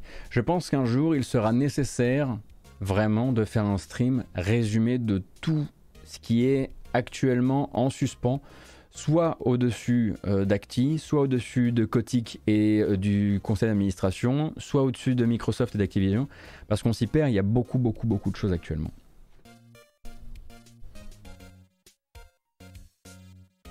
Et pendant ce temps-là, euh, stream de 4 heures effectivement minimum. Et pendant ce temps-là, quand même, euh, du mouvement chez Blizzard et Blizzard donc qui vient de nommer sa nouvelle vice-présidente. Alors on rappelle que les vice-présidents hein, dans les systèmes, notamment dans les, dans les grosses boîtes comme ça, il y a plein de VP. Par exemple, tous les gens qui sont à l'éditorial d'Ubisoft sont des vice-présidents. On est d'accord? Euh, Donc sa nouvelle vice-présidente spécialement attachée à la culture d'entreprise et elle s'appelle Jessica Martinez. Donc elle, que ça arrive quelques semaines après euh, donc euh, l'embauche euh, de la responsable de la diversité au sein de Blizzard qui s'appelle Kristen Heinz et Blizzard donc là fait entrer Jessica Martinez donc elle s'occupera quand ils disent vice-présidente de la vice-présidente de la culture ils veulent dire de la culture d'entreprise. C'est elle qui sera en charge, en gros, d'implémenter la nouvelle stratégie de l'entreprise pour la suite. Stratégie sociale, bien sûr, à la tête d'une équipe dont le but sera d'apprendre erreurs de l'entreprise, de l'entreprise précédente, enfin, les erreurs précédentes de l'entreprise, pardon, et de réfléchir aux manières de ben, faire un peu fléchir le climat de travail vers une ambiance euh, où voilà, sécurité inclusivité seront des mots forts. Quoi. Euh, et donc c'est un job qu'elle occupait déjà et encore assez récemment au sein du groupe Disney. Elle a fait 14 ans de maison chez Disney, d'abord en tant que Chief of Staff euh, donc un équivalent de DRH pour nous, DRH Disney. Euh, de toute façon, chez Activision, Kotick, etc., on ne prend que dans les très très grosses structures. Hein. Soit c'est du politique, euh, soit ça arrive directement depuis, depuis chez Uber, depuis, voilà, depuis les grosses boîtes de la Silicon Valley, voilà. Et du coup, elle était donc DRH au sein Chief of Staff, pardon, euh, on va peut-être pas dire DRH comme ça, donc responsable du personnel, mais donc responsable du personnel euh, particulièrement axé sur les euh, sur les parcs, sur les parcs d'attractions, les différents parcs d'attractions Disney. Elle s'est notamment beaucoup occupée justement de faire évoluer les cultures d'entreprise et les cultures de travail au sein des différents parcs d'attractions Disney, dont évidemment bah, aussi celui que nous on a, celui que nous on a pas très très loin de là où j'enregistre d'ailleurs.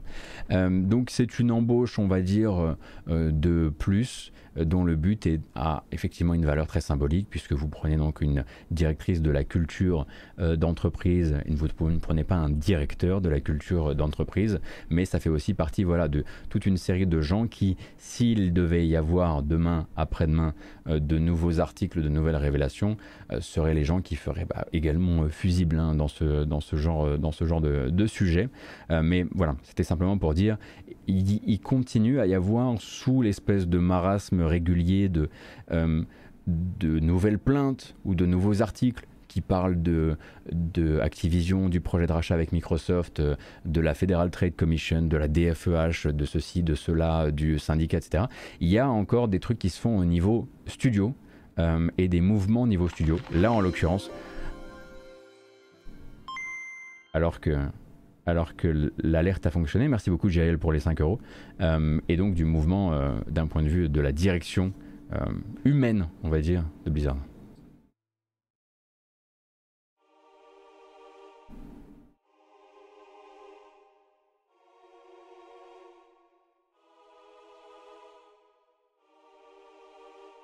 Euh, c'est le cas Bussier, hein. ouais, ouais, c'est sa, sa, chief euh, administrative de, tout le groupe Activision, oui, bien sûr.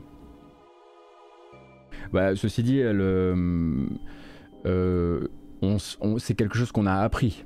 Ça n'a jamais été fait de manière, publique. à part ça, c'est une personne qui a quand même, qui a quand même pu être en toute situation préservée des attaques et qui, malgré des déclarations toujours plus déplacée sur ces sujets. Comment s'appelle-t-elle déjà? J'ai oublié son nom, ça y est. Mon cerveau est obligé de faire du nettoyage sur l'affaire Activision. Euh, elle a quand même gardé son, elle a quand même gardé son, siège de euh, directrice du euh, groupe de parole des, des développeuses et des travailleuses d'Activision Blizzard. Après leur avoir littéralement craché au visage. Enfin, pas littéralement du coup, mais voilà. Frances Townsend, merci beaucoup, Glorinman. Est-ce qu'il y aura un livre sur l'affaire Activision? Un jour peut-être? Euh, et, forcément, vous avez peut-être vu passer une news euh, qui date euh, d'hier à propos donc justement de la Federal Trade Commission, dont vous savez peut-être qu'elle a changé de direction et que ben, justement le, cas de rachat Microsoft Activision lui sert en grosso modo actuellement de, de cas pratique pour réfléchir à plein de choses, réfléchir à comment la Federal Trade Commission, la FTC, pourrait demain s'intéresser non plus seulement aux questions de monopole, mais se poser plus de questions et demander plus d'engagement aux entreprises pour valider euh, pour valider les projets de rachat, puisque c'est, ce sont les régulateurs et c'est eux qui valident donc les projets de rachat dans le jeu vidéo. Et donc on entend beaucoup parler de la FTC actuellement, puisqu'elle a changé, comme je le disais, de direction avec l'administration Biden, euh, qu'il y a une nouvelle femme aux commandes de la FTC qui s'appelle Lisa Khan, qui n'a pas que des amis en interne, puisqu'elle veut vraiment changer la manière dont fonctionne euh, cette agence. Et forcément, puisqu'on sait qu'ils utilisent ce cas pratique, le cas Microsoft Activision, ça fait beaucoup d'articles, on entend beaucoup, beaucoup trop parler d'eux, alors que d'habitude on entend quand même assez peu parler, sauf si vous êtes intéressé par exemple euh, euh, par la tech et euh, par exemple avec Nvidia et ARM. Bref, récemment, on a donc vu une nouvelle, une nouvelle actualité sortir, c'est même plutôt une indiscrétion qui vient du site The Information, qui nous annonce donc que la FTC aurait, comment dire, aurait ordonné une enquête sur le rachat PlayStation Bungie tout de suite on désamorce. C'est pas du tout, pas du tout ce qui s'est passé.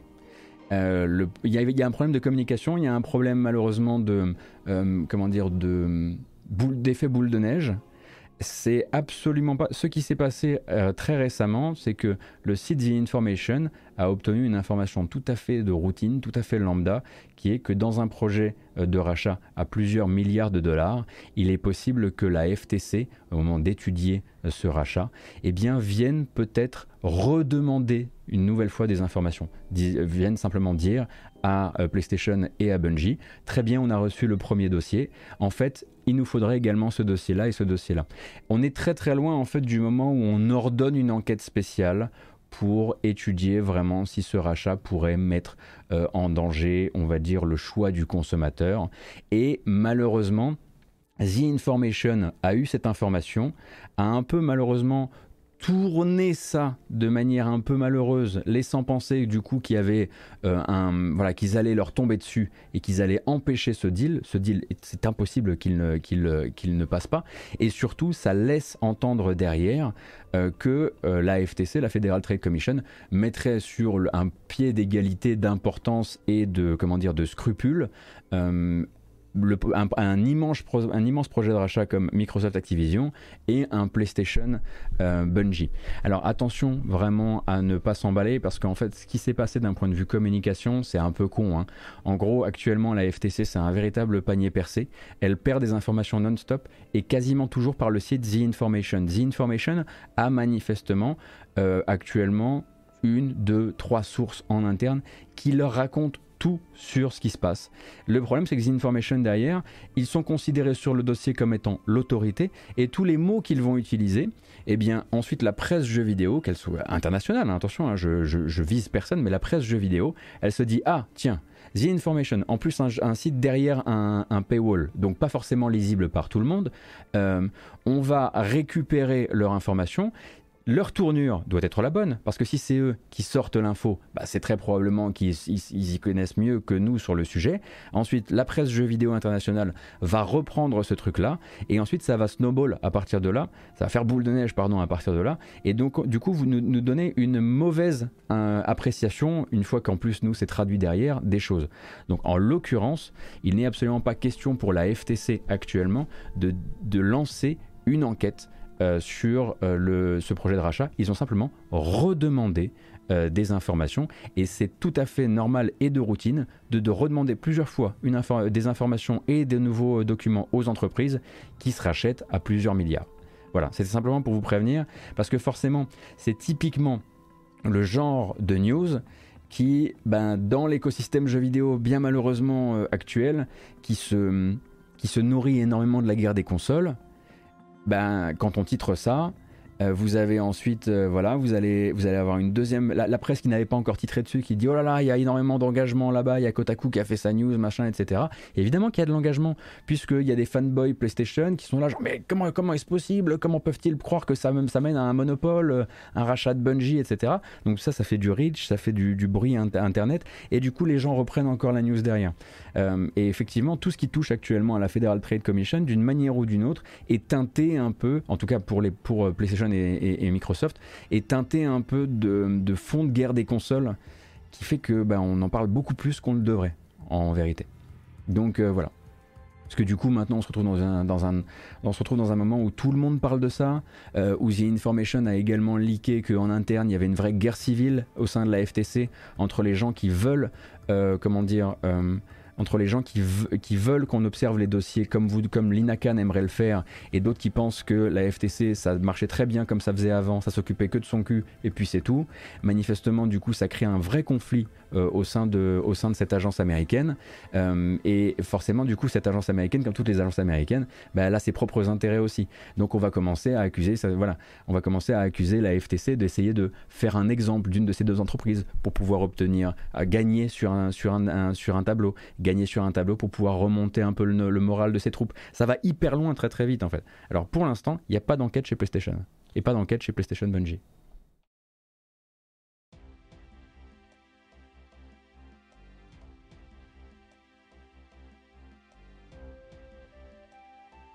Que tu as un dossier avec des liens entre les gens sur Activision et des liens entre les boîtes et un annuaire des gens avec des fiches? Si jamais tu veux des conseils sur les, sur les outils pour ça, j'ai. Bussière, si tu as des outils qui permettent de faire ça, ça peut m'intéresser, hein, ne serait-ce que pour me souvenir des, des prénoms et des noms des gens. Comme tu vois, j'avais hein, littéralement oublié Frances Townsend.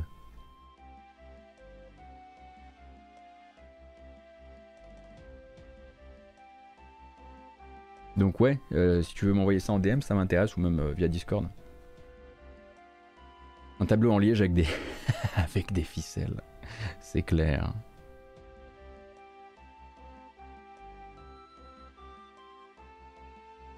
Oh la petite musique. Alors, on a pu mettre la main via ah bah, bah, non, c'est tout ce qui est plus officiel en vérité. Hein. Rapport donc euh, financier du groupe polonais People Can Fly. Alors on dit groupe People Can Fly hein, en vérité, puisque People Can Fly ce n'est pas juste un studio en Pologne de, développement de jeux vidéo. Il y a maintenant des antennes dans plusieurs villes polonaises et en plus de ça également des antennes aux États-Unis, pour rappel. Et donc un récent rapport euh, financier confirme qu'à la date du 31 décembre 2022, les studios n'avaient toujours pas encaissé les moindres royalties et donc les moindres bénéfices sur le succès et les ventes de Outriders, hein, le fameux looter-shooter qu'ils ont sorti avec Square Enix l'an dernier.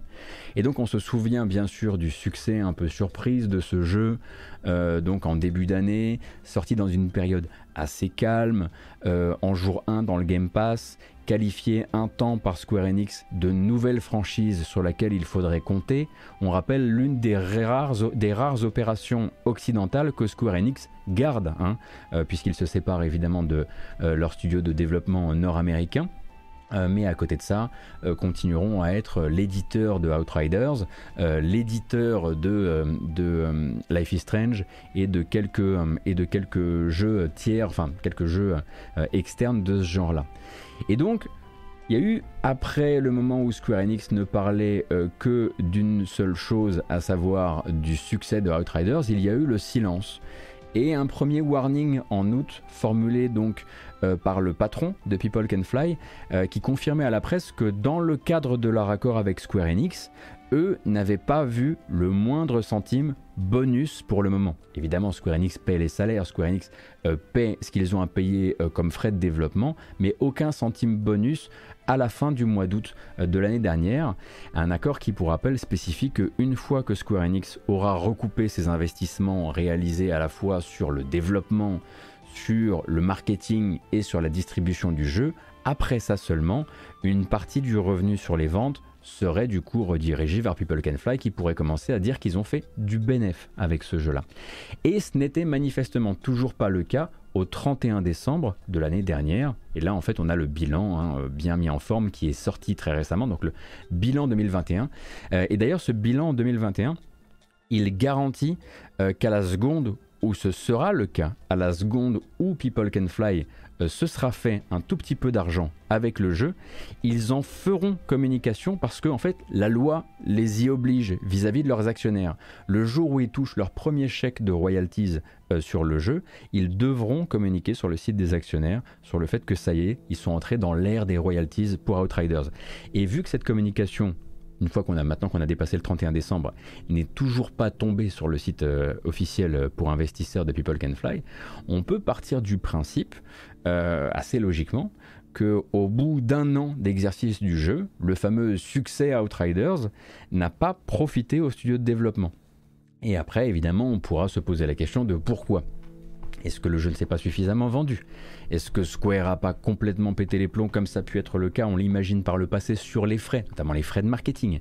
Euh, Donc ça c'est autant de questions qui font qu'actuellement le studio semble être un petit peu dans le, dans le flou.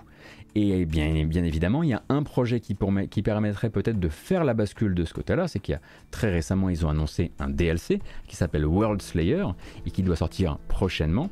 Et maintenant, on imagine que People Can Fly, évidemment, le, le développement du DLC a été financé par Square Enix, mais on imagine que People Can Fly espère que la sortie du DLC recrée de la discussion autour du jeu euh, sur les, dans les médias, sur Internet, et du coup que ça motive une nouvelle bordée d'achat du jeu de base pour que peut-être enfin Outriders soit un projet qui permette de rentrer de l'argent pour les développeurs.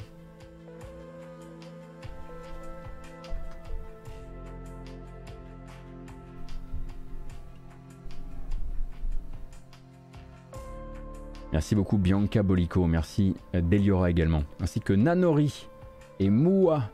Merci Nanori pour, euh, Nanori, pardon, pour les 9 mois. Incroyable, incroyable bande son ça.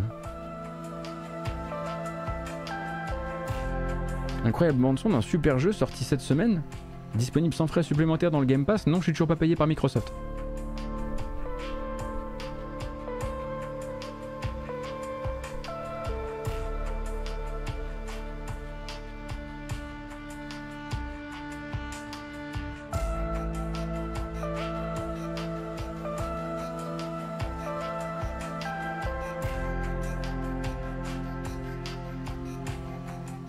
Effectivement, comme le dit. Oh Il un pouce gratuit. Voilà, comme ça on rattrape. Euh, comme le dit très bien Taleb, euh, et là je lui fais confiance parce que c'est effectivement des, trucs que je comprends un petit peu moins. Euh, en l'occurrence, en l'occurrence le, jeu as a service, c'est des, frais de développement, mais c'est aussi des frais de maintien sur le long terme. Donc quand je dis que c'est peut-être du côté du marketing que Square Enix a été enfin a beaucoup dépensé, ça peut être aussi tout simplement parce que Square Enix avait euh, peut-être, je sais pas, euh, euh, de manière assez particulière ses frais de développement. On sait que Square Enix a longtemps cru qu'il s'y connaissait en, jeu service et que bah, voilà, les récentes décisions vis-à-vis notamment de Crystal Dynamics prouvent bien que ils ont plus d'une fois, je pense, aussi sous-estimé ce que ça coûte et, et, et, leur mauvaise compréhension du secteur aussi, quoi.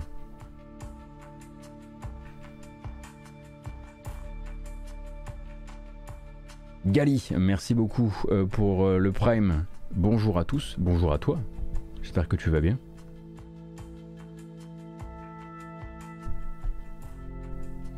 Allez, il reste quelques petites news assez rapides. Alors d'abord, Nacon, anciennement Big Ben, euh, s'installe, enfin s'installe pas véritablement, mais annonce le lancement d'un nouveau studio à Milan qui va s'appeler Nacon Studio Milan. Donc c'est en, en, fait une société qui va venir se construire autour de, de Raceward. J'ai un peu mordu, le mot, mais c'est pas grave.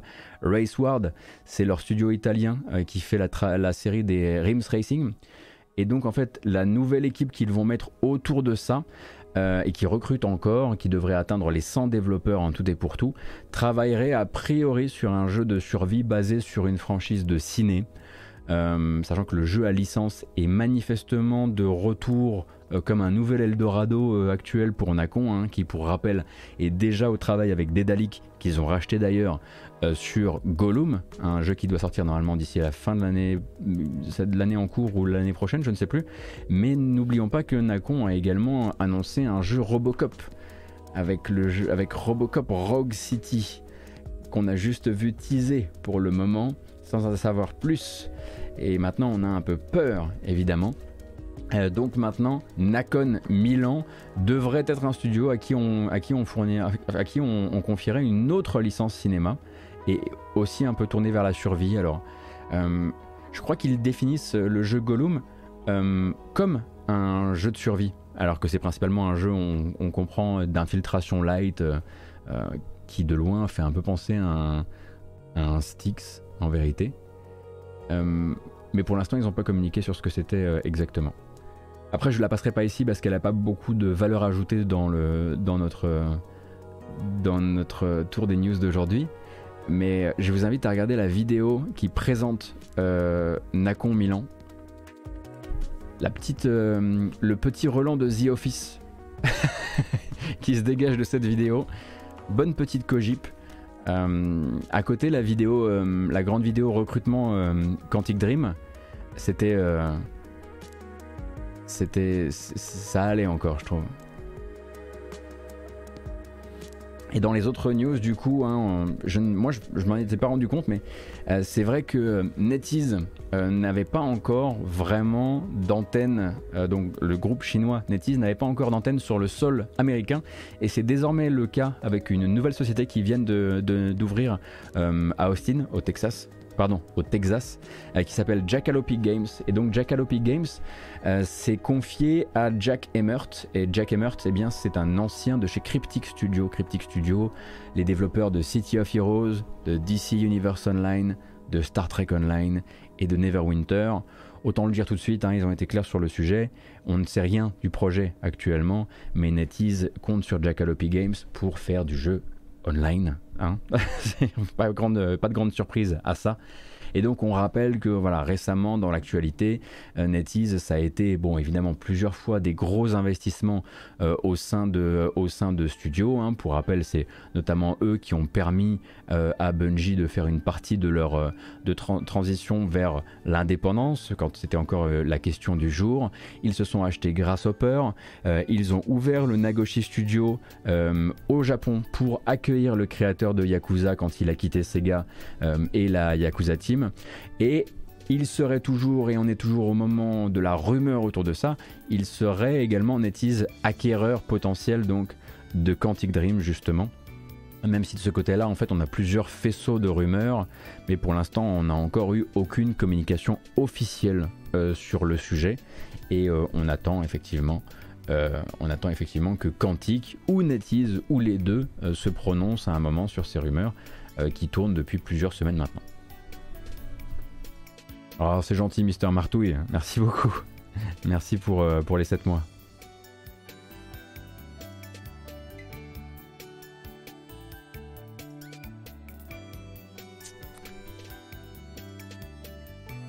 et on parlait tout à l'heure de hum, Xbox Cloud Gaming. Euh, et de et de et du coup un petit peu de GeForce Now dans la foulée quand on parlait de, Fortnite. Euh, pour information, vu qu'on a pas mal, on a souvent parlé ici des changements, on va dire de la de la structure de l'offre GeForce Now.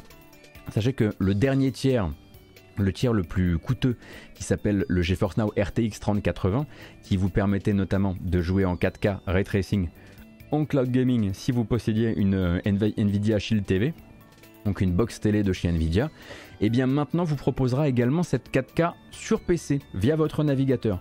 Plus besoin d'avoir une Shield TV si vous voulez euh, vous essayer au cloud gaming en 4K façon Nvidia. Euh, euh, alors à vérifier euh, évidemment. et Nvidia pour le moment donc, enfin on a profité évidemment pour communiquer sur les nouveaux jeux qui rentrent dans le service. Je vous rappelle comment fonctionne GeForce Now. Ça n'a rien à voir par exemple avec un Stadia ou avec un Xbox Cloud Gaming. En gros, vous jouez aux jeux que vous possédez sur un compte Steam ou un compte GOG ou un compte Epic Game Store depuis un ordinateur distant. En gros, vous ne possédez pas de jeux directement sur GeForce Now. GeForce Now, vous payez un abonnement pour avoir le droit d'accéder à votre compte Steam depuis une machine distante. Mais ça ne marche pas avec tous les jeux et au fur et à mesure GeForce Now rajoute de nouveaux, de nouveaux euh, titres qui sont garantis euh, compatibles avec le service. Et là tout récemment euh, ils ont rajouté donc Star Wars Battlefront 2, ils ont rajouté Star Wars Jedi, Fallen Order et Star Wars The Squadrons. Évidemment, hein, c'était le 4 mai, donc ils en ont profité pour faire une communication autour de Star Wars. Mais ça vaut aussi pour Trek to Yomi qui est sorti hier, et ça vaut aussi pour ben, Chaos Gate Warhammer 40k Chaos Gate Demon Hunters qui est lui aussi sorti hier.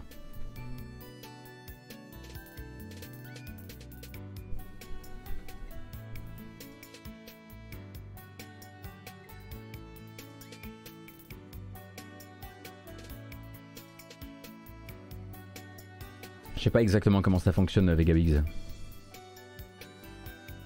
J'ai essayé hier soir la 4K 60 fps, quelques lags malgré une fibre. Euh, ah ouais, ah ouais, de la bonne fibre en plus, euh, J-Zombie. Oui, c'était à prévoir, hein, que ce soit vraiment euh, très probablement pour le, pour le haut du. du panier. Après, je veux dire que moi, j'ai pas l'équipement qui. J'ai une euh, une Shield TV, euh, mais euh, je n'ai pas suffisamment de. Je n'ai pas un afficheur me permettant de, projeter du, 4K, ou voilà, j'ai pas de télé 4K et, et j'ai pas de vidéo proche 4K. Donc j'avoue que j'ai pas eu l'occasion d'essayer, même quand c'était uniquement accessible via Shield TV, la 4K du GeForce Now 3080.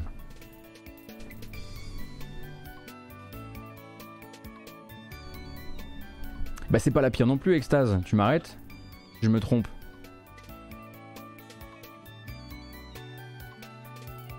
Enfin, faut quand même se dire que euh, j'y mets. Enfin, tu m'arrêtes si je me trompe, mais à hauteur du, déploiement, notamment sur d'autres territoires euh, qui sont des, grosses bases de, des grosses bases financières comme les États-Unis, c'est pas dégueu quoi.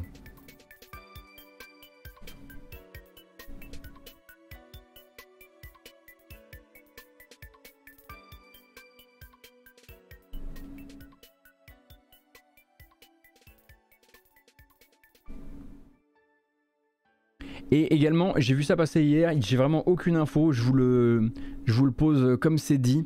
Euh, il y a récemment eu le, dernier appel aux investisseurs de la WWE. Ne m'arrêtez pas, je continue.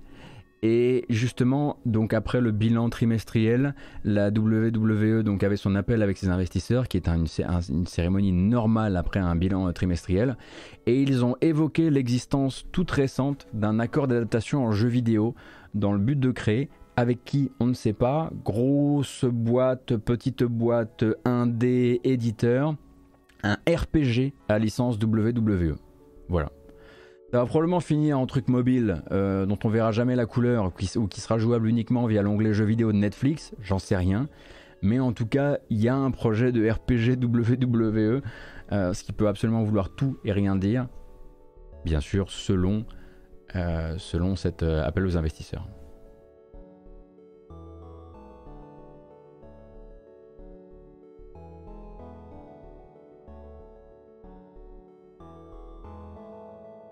On en parlera tout à l'heure, euh, Mango. Mais oui, oui, on va en parler bien sûr.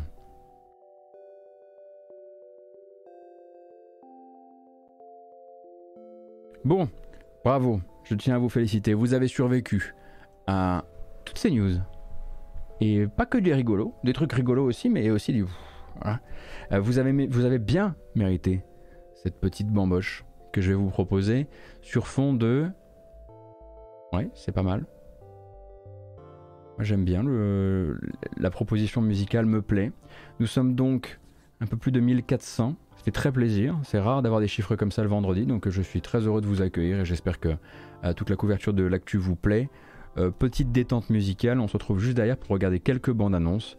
Et après seulement, une fois que tout ça sera en boîte et envoyé sur YouTube, on lancera un peu de Chaos Gate Demon Hunters, car oui, oui, bien sûr que, bien sûr que le XCOM like euh, Warhammer 40k, bien sûr qu'on va le streamer un minimum, quoi. Bien sûr qu'on va le découvrir ensemble. Allez.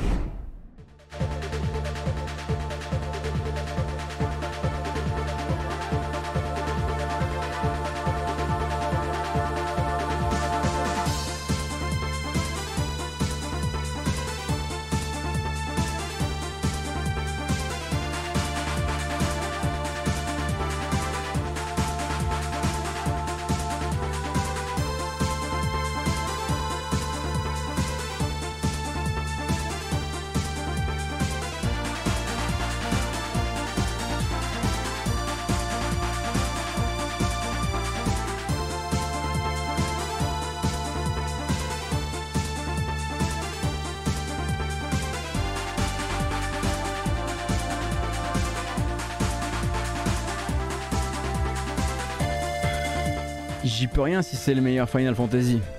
Honnêtement, j'y peux rien. C'est-à-dire que c'est pas moi qui l'ai fabriqué le jeu, ok? J'ai pas d'intérêt particulier à dire ça.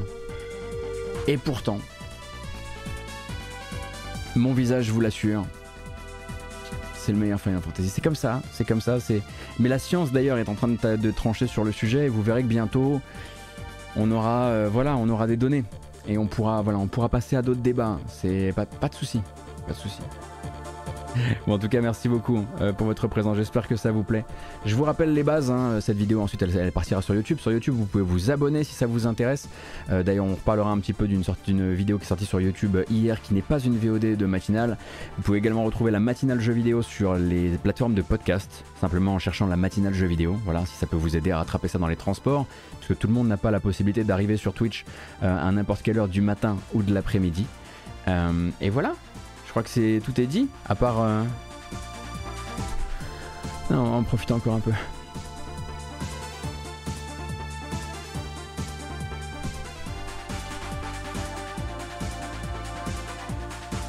Merci beaucoup Mister Rebib pour le follow. D'ailleurs, Gotos, on a pensé quoi de l'OST de FF6 Pixel Remaster? Elle est très belle, hein très très belle. Mais je l'ai pas encore découverte en jeu, j'ai toujours pas lancé le jeu, malheureusement. Alors, ah mais non mais attendez. J'ai pas oublié un truc Si si j'ai oublié un truc.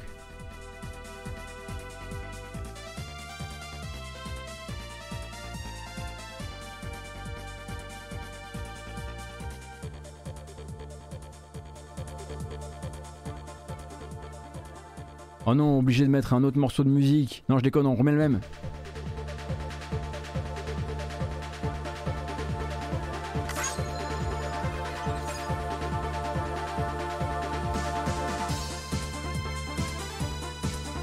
Allez, stop les bêtises. En revanche, on fait plus la fête. La bamboche, c'est terminé. Voilà.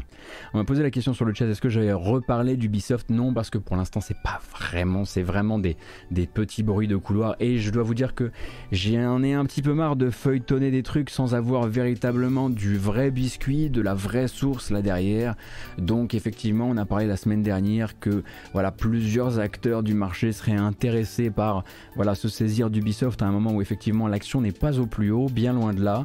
Maintenant, on apprend qu'en gros, euh, euh, on apprend effectivement que euh, Ubisoft serait potentiellement, et encore une fois, et on n'a aucune source citée ni quoi que ce soit, euh, dans le process donc de rechercher un partenaire financier pour se défendre contre une éventuelle, euh, une éventuelle prise de contrôle externe du marché.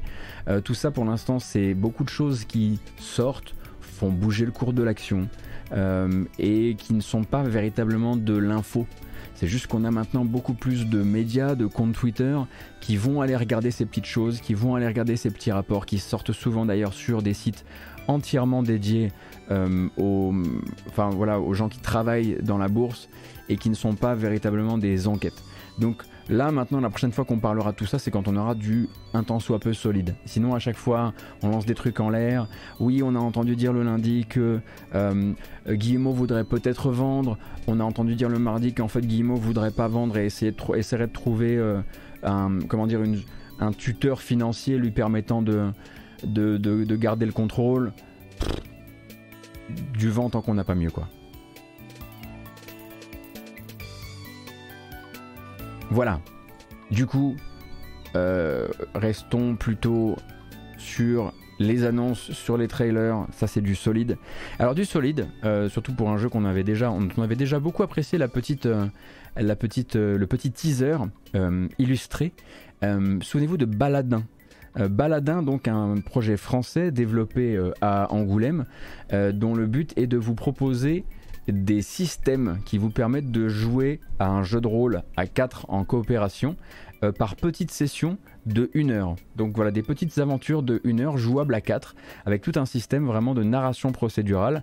Et Baladin, en fait, euh, c'était déjà montré en teaser et maintenant on va voir un petit peu de gameplay par une vidéo. Et cette vidéo, en fait, c'est l'arrivée du projet sur Kickstarter. Donc si ça peut vous intéresser, euh, bah, vous saurez que désormais, le, voilà, ce projet français recherche des financements, a commencé à, rassembler ses premiers millions, millions pardon, premiers milliers d'euros euh, ils en cherchent pas beaucoup d'ailleurs, il me semble qu'ils cherchent 20 000 euros un truc comme ça à revérifier. Mais du coup, il y a une petite, euh, une petite vidéo. Et en plus de ça, ben, il y, a du, y, y a du French accent.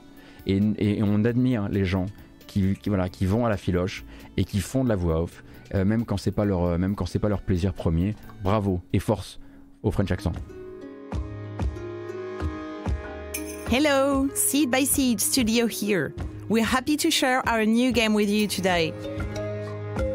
Baladins is a multiplayer adventure game inspired by tabletop RPGs and board games. You and up to three friends will play as members of the Ensemble, the guild of party makers of the country of Gatherak. Your goal as guild members is to organize the biggest party ever Ah, l'accent, attention, est très décent. Hein. Cette personne met complètement la pilée à un certain Yves Guillemot. Maintenant, on voit un petit peu le gameplay de Baladins. Il l'appelle Baladins, mais nous, on, va l'appeler euh, euh, baladin. Euh, et du coup, euh, le jeu est désormais disponible sur Kickstarter et cherche donc des, cherche des financements. Pour rappel, donc jouable, le but c'est d'y jouer à 4 en coopération et de se faire raconter par les systèmes du jeu des petites histoires, des histoires d'une heure, d'une heure de jeu avec des choix évidemment, des décisions à prendre en équipe, tout ça, tout ça. Et effectivement, il y a quand même de grandes chances que le jeu remonte du gameplay ce soir lors de l'actu gaming French Direct qui aura lieu à partir de 18h. Je tiens à vous rappeler ça. c'est leur ancien jeu hein, qui s'appelait Pilot. Euh, je tiens à vous rappeler ça parce que moi, je ne pourrais pas du coup vous le retransmettre euh, l'AG French Direct. Mais normalement, je crois que Tite Avion euh, fait partie des gens qui le retransmettront ce soir. Donc il y en aura pour, si je ne m'abuse, un peu moins d'une heure et demie d'annonces de jeux indépendants français et de jeux peut-être double A français. et nous, on fera un bilan intégral de ce qui a été raconté durant l'AG French Direct lundi matin. Donc voilà, je vous rappelle, celui-ci s'appelle Baladins. Et en plus, c'est un studio avec une organisation horizontale. C'est voilà, c'était l'instant, c'était l'instant gauche. C'est dit.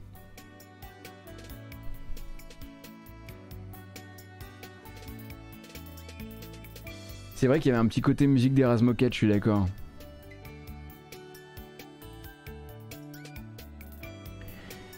Et tant qu'on y est, un autre truc que vous pouvez euh, garder comme, euh, comme info importante pour le week-end, euh, sur Steam actuellement, ce sont les grosses soldes Devolver. Donc si vous voulez faire l'acquisition par exemple de Inscription à moins 30%, de Weird West à moins 25%, d'un Death Door à moins 40%, d'un Loop Hero à moins 67%, 4,94€ du vol caractérisé, voilà, ce genre de choses. si vous posiez la question peut-être de Tentacular, donc ce jeu en réalité virtuelle où vous jouez un, monstre marin, il y a des trucs, voilà, il y a des, petites opérations, des petites, des petites OP financières à réaliser.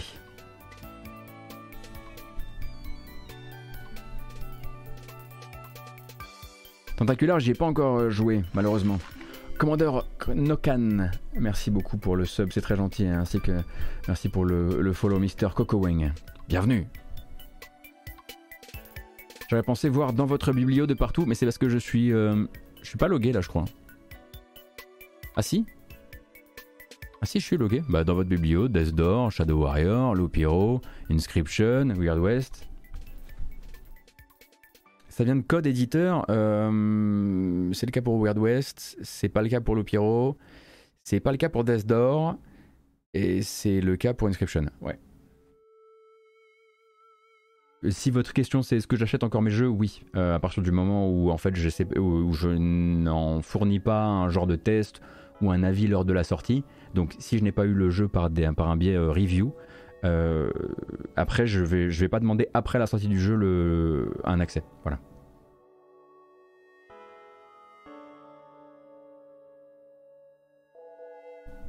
C'était bien Inscription, c'était fantastique Inscription euh, Gas 85.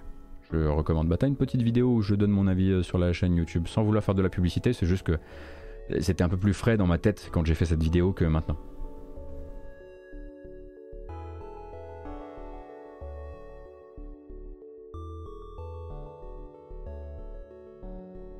Euh, alors un petit correctif aussi, et puis on l'a vu, hein, ça a fait du bruit, pas, le, bruit le plus intéressant, mais euh, je vous dis, hein, c'est la spéciale, euh, c'est la spéciale fake news. J'ai parlé du fait que le 17 mai prochain sortirait donc euh, un DLC pour Fury, c'est la grande surprise. Hein. Euh, donc euh, ce DLC qui s'appelle Onamusha. On va regarder la bande annonce pour le pur plaisir. Et en fait, j'ai dit que ça sortait sur toutes les plateformes. Et en fait, non. Hein. le DLC de Fury qui vient donc pour 7 euros vous proposer un nouveau personnage jouable ne sera disponible que sur Switch, sur les consoles PlayStation et sur PC, mais pas sur Xbox. Peut-être que vous avez d'ailleurs lu hein, les tombereaux de merde que se sont bouffés les développeurs quand ils ont annoncé ça. En gros, c'est très simple. Ils avaient un budget allouable à la création création de ce DLC, pas forcément le budget euh, pour permettre euh, le, portage de ce DLC sur toutes les plateformes, et ils ont euh, simplement, comment dire, et eh ben ils ont, ils ont fait par élimination quoi où notre jeu est-il euh, a-t-il le plus de joueurs et le plus de ferveur sur PlayStation de manière assez naturelle puisqu'il s'est lancé sur le PlayStation Plus à l'époque, euh, sur PC et sur Switch et il a fallu faire un sacrifice et le sacrifice était sur Xbox. Donc pour information, ce DLC là ne sera pas disponible pour les joueurs Xbox pour le moment. Pour l'instant, ils n'ont pas communiqué sur le fait euh, qu'ils pourraient à un moment ou à un autre trouver de, voilà, de nouveaux financements ou une équipe pour s'en occuper, etc. Mais Onamusha pour l'instant, c'est PC, Switch, PlayStation.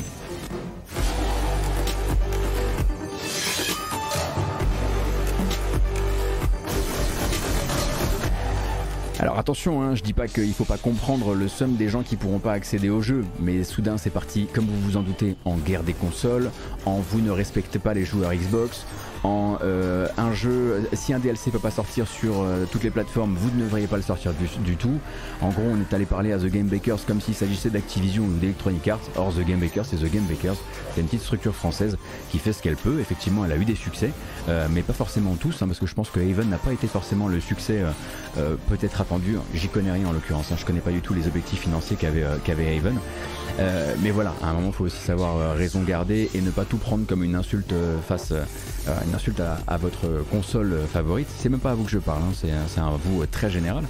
Euh, mais du coup, ouais, euh, je lisais ça, je me disais c'est pas possible qu'on en soit encore là en termes de, euh, voilà quoi. Un développeur qui ne peut pas se permettre d'eux, qui n'a pas les moyens d'eux, soudain, du coup, est un véritable, est, dans l'insulte active d'une communauté, et on s'en souviendra pour le prochain jeu, et on sera pas là, pas là pour vous la prochaine fois. Ah euh, j'avais limite oublié à quel point euh, les consoles Warriors euh, étaient encore vivaces et, voilà, ça m'a fait, ça fait débloquer. Mais vu que je vous avais dit que ça sortirait aussi sur console Xbox, il y avait de mon côté un correctif à apporter.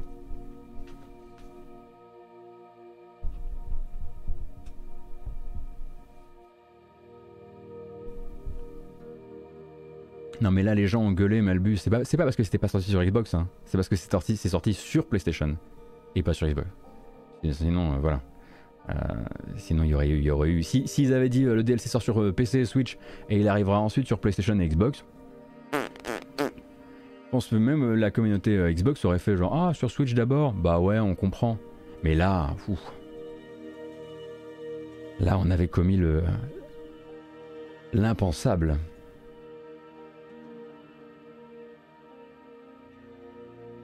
Est-ce qu'on peut prendre le temps de parler Taleb, je suis d'accord. S'il y a un truc qui peut aider la compréhension des gens, toujours. Euh, parler d'un truc dont les joueurs ne sont pas toujours conscients, les petits et moyens studios de dev n'ont pas de dev kit ou alors exception très rare, la majorité des portages indés qu'on voit sont pris en charge par d'autres studios spécialisés sur ce sujet et la négociation des coûts est rarement du côté du studio derrière le jeu.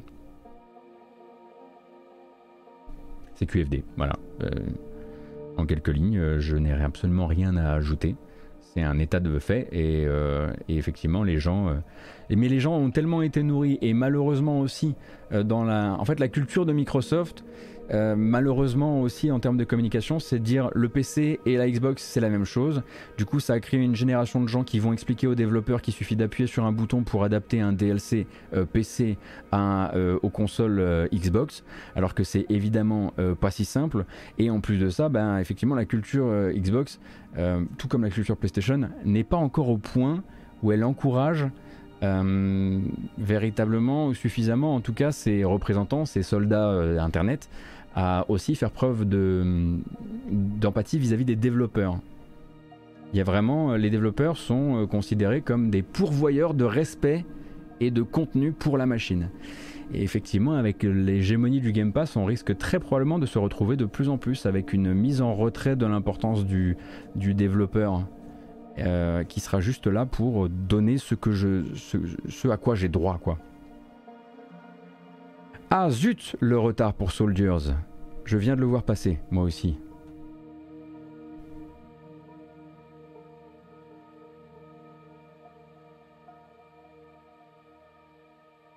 Ah ah bah c'est pas grave. Non mais ça, ça, ça débarrasse un tout petit peu le, mois de le mois de mai. C'est pas grave.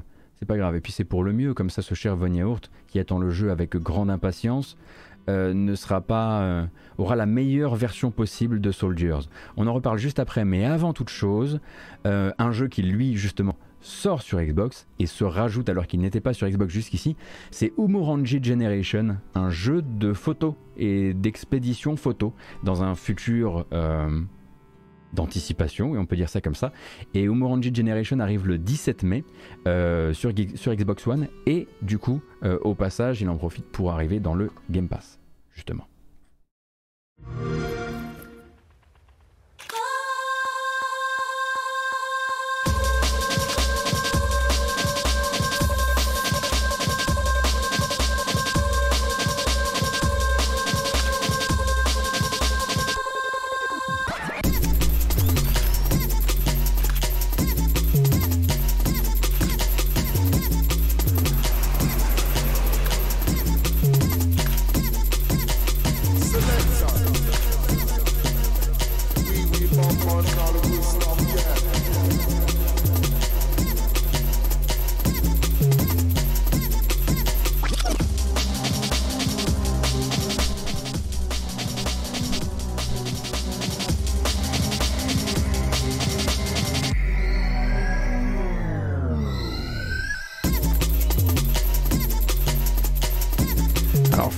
Un petit peu, euh, comment dire, low-fi des graphismes.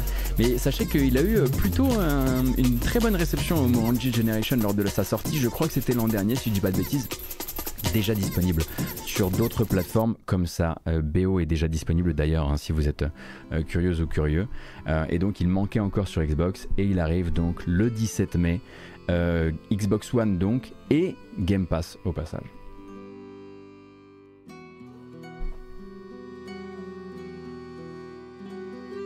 Et merci encore Taleb pour euh, effectivement l'optique, l'angle d'attaque un peu différent sur le sujet, euh, sur le sujet des portages qui est toujours, euh, toujours très appréciable. le 20 mai, et là ce sera si vous êtes sur Apple Arcade, sur Apple Arcade vous aurez le Mario Kart Killer. à partir de là vous pouvez vendre vos consoles, vendre votre PC grâce à Warped Kart Racers. du coup, un, Mario Kart-like avec des personnages issus de Family Guy et de American Dad. Voilà. Pourquoi jouer au, au Smash Bob l'éponge alors qu'on peut jouer au Mario Kart Family Guy? Allez,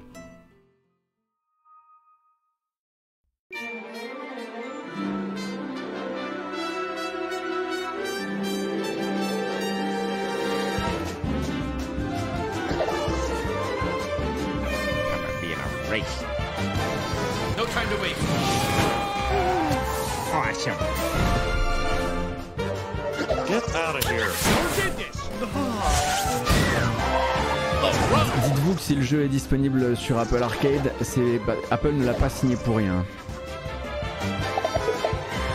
C'est très probablement parce qu'aux États-Unis, ça, ça peut avoir du poids hein, en termes de petits jeux apéritifs pour le service, euh, pour le service d'abonnement d'Apple.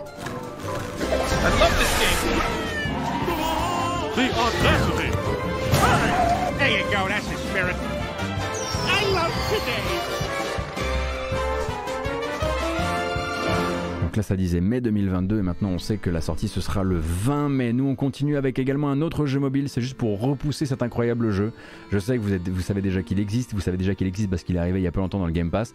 Mais vraiment, si, nous, si vous n'avez aucun des appareils qui permettaient de faire tourner le jeu avant, c'est quand même très peu, très peu probable, très peu probable, difficile à dire, euh, Turnip Boy Commits Tax Evasion arrive sur mobile. quand on le dit comme ça, ça fait hyper pédant. Euh, c'est un Zelda où vous jouez un, vous jouez un navet qui s'est rendu coupable de fraude fiscale. Et c'est important, évidemment.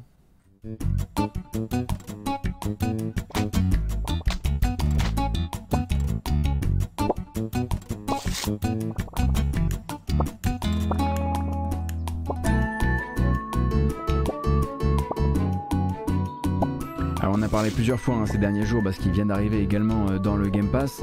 Euh, le 24 mai prochain, ce sera sur mobile. Surtout jouez-y en VF. La VF est incroyable, véritablement incroyable. Euh, probablement un des trucs les plus hilarants auxquels j'ai joué ces derniers mois, je pense. En termes de drôlerie dans le jeu vidéo, bien sûr.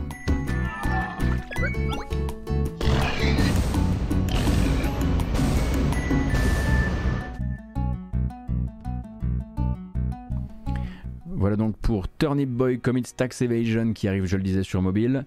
Et puisqu'il, est-ce qu'il y a une bande-annonce pour ce report? Oh, le vilain report, non. Report donc de Soldiers, ça vous le notez dans votre agenda. Euh, Soldiers donc qui est reporté du 19 mai au 2 juin. Voilà, maintenant on est un peu plus, euh, on est un peu plus calé euh, là-dessus, ce qui nous permet de, voilà, d'avancer un peu plus détendu sur le mois de mai qui ne contient plus qu'une dizaine de jeux indés auxquels j'ai envie de jouer euh, à mort. Ça va, plutôt que 11. Ça va, on gère, on n'est pas du tout dans la panique, c'est bientôt euh, l'arrivée de euh, Song of Conquest, tout va bien. Euh, en 2022, vous aurez également rendez-vous, ça a été reconfirmé avec Hard West. Rien à voir avec Weird West, le jeu de Wolfeye Studio et de Raphaël Colantonio.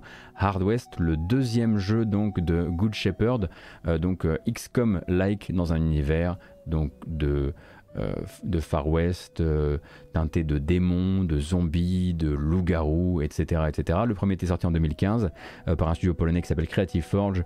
Le deuxième sort cette année par un autre studio cette fois-ci qui s'appelle Ice Code Games. Et du coup là il y a une bêta qui ouvre, qui est ouverte hier, depuis hier, et qui court jusqu'au 5 juin. Vous pouvez jouer aux deux premières heures de jeu de Hard West 2. Et si vous n'avez pas le temps, moi je l'ai fait et il y a une vidéo sur la chaîne YouTube. Voilà, je vous ai fait une découverte offline de cette bêta ouverte de Hard West 2 avec un système de euh, combat très basé sur le combo, très basé sur la mobilité, où on joue très offensif, quasiment pas d'options défensives ou très peu, euh, et euh, pas mal effectivement de, de, voilà, de, de, trucs qui rappellent bah, un petit peu ces tours à rallonge que vous pouviez avoir si vous voyez dans, dans Gears Tactics. où en fait réaliser telle ou telle action permet de recharger les points d'action d'une partie de votre équipe et donc de continuer à buter plein plein de gens. donc très combo dans l'esprit, avec donc une vidéo qui vous présente tout ça, sortie cette année pour le jeu complet. Didn't believe what they said about the ghost train. Now, how'd that turn out? You lost your damn souls. But there's a way to get them back. You're gonna have to travel across frozen wastes, endless expanses, and badlands that only ghosts got words for. You'll have to battle your way through places no one was ever meant to come back from. Deck is stacked against you. But luck's a fickle thing, and from time to time, you can cheat the dealer. Now, sharp shooting and luck only get you so far. You deal with the devil. Alors le truc à garder en tête, hein, c'est que en changeant de studio, peut-être aussi que Hard West va être un jeu un peu moins cassé, puisque le problème des, des XCOM-like de Creative Forge, aussi bien celui-ci euh, que Hard West premier du nom en 2015, euh, ou euh, que Phantom Doctrine, souvenez-vous, hein, ce jeu de combat tactique dans euh, l'espionnage des années 70, étaient tous les deux bourrés de bonnes idées, mais aussi avaient des gros problèmes, ne serait-ce que sur les lignes de tir des choses très simples. Là, Ice Code Games, en tout cas sur ce que j'ai pu essayer, se montre beaucoup plus rassurant et du coup, vraiment dans les jeux de combat tactique, avec de la stratégie autour, pour régler, enfin régir un petit peu votre progression, vos ressources, etc. Eh bien, je mets celui-ci sur ma wishlist pour l'année 2022. Et je recommande vraiment soit d'essayer cette bêta où il y a une super VF, euh, soit bah, directement de checker euh, la vidéo que j'ai faite sur YouTube euh, sur le sujet. le jeu a vraiment une présentation assez, assez friquée. Et pendant ce temps-là, bah, Creative Forge Games, eux, ils sont actuellement sur d'autres choses. Le studio a eu plusieurs déconvenues manifestement financières. Bon, déjà, j'imagine que Phantom Doctrine en a, en a, été une, pardon. Il me semble qu'il y a eu pas mal de licenciements, qu'il y a eu un éclatement de l'équipe en deux parties, et ils sont sur, enfin, officiellement, ils seraient sur quatre jeux en même temps. Euh, donc je sais pas exactement ce que fait actuellement Creative Forge et ce qui fait partie des projets sérieux ou des projets euh, genre on les fera un jour euh, quand, on aura les, quand on aura les finances de quoi. Le jeu en question s'appelle Hard West 2. Et il ressemble beaucoup au premier en l'occurrence en termes visuels. Ah, il y a un truc effectivement que vous pouvez noter, qui est très chouette dans le jeu, à mon avis, c'est pas une. Euh, enfin, non, je pense pas du tout que ce soit une, une invention. Euh, régulièrement dans Hard West 2, quand vous vous faites tirer dessus, euh, ou que vous fassiez toucher ou pas, vous allez charger, vos personnages vont charger une jauge de, de chance, une sorte de fiole de chance, et vous pouvez la dépenser pour vous assurer que le prochain coup touche. Par exemple, c'est un coup à 80% ou à 75%, vous n'avez pas envie de jouer à ça vous n'avez pas envie de jouer au fameux 75%, ouais, mais je suis pas content parce que le personnage, il me file une, il me file enfin le jeu me file une estimation à 75% alors que clairement je devrais être à 100. Pas grave, il y a un bouton magique qui permet de claquer une ressource pour être sûr de toucher. Comme je disais, c'est très très combo et c'est très fait pour buter beaucoup de gens très très vite. Et on imagine que le jeu va vous envoyer ensuite plein plein de, gens sur la tronche. Euh, donc ça c'était pour Hard West. Et du côté de chez Asmodee, eh bien c'est Dark Envoy qu'on date désormais aussi pour cette année euh, sur PS4, Xbox One et PC. Euh, bon, on en parle après.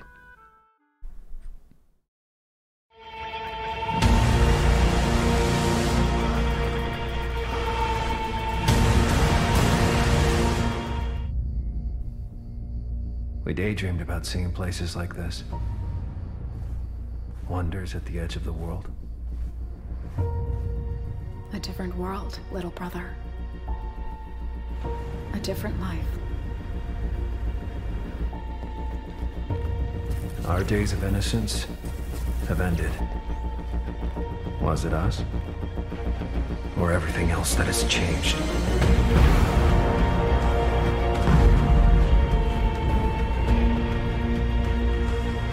I guess we just grew up.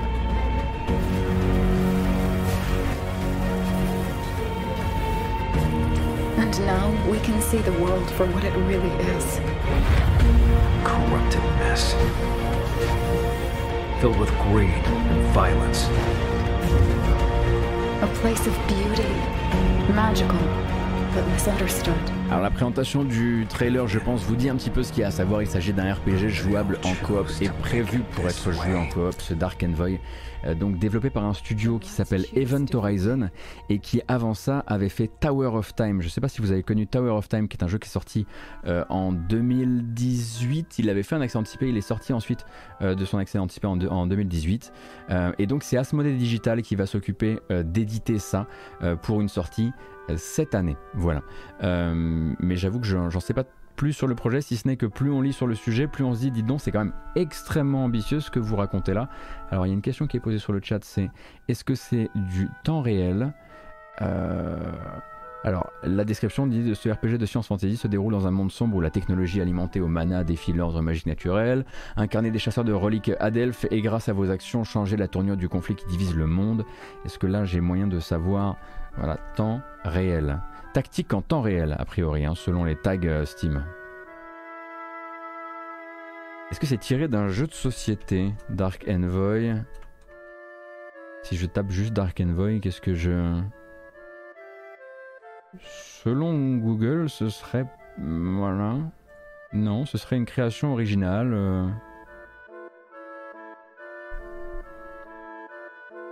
Ce pourrait être un Divinity en coop à deux, mais pas forcément avec des, combats de temps réel, hein, cependant.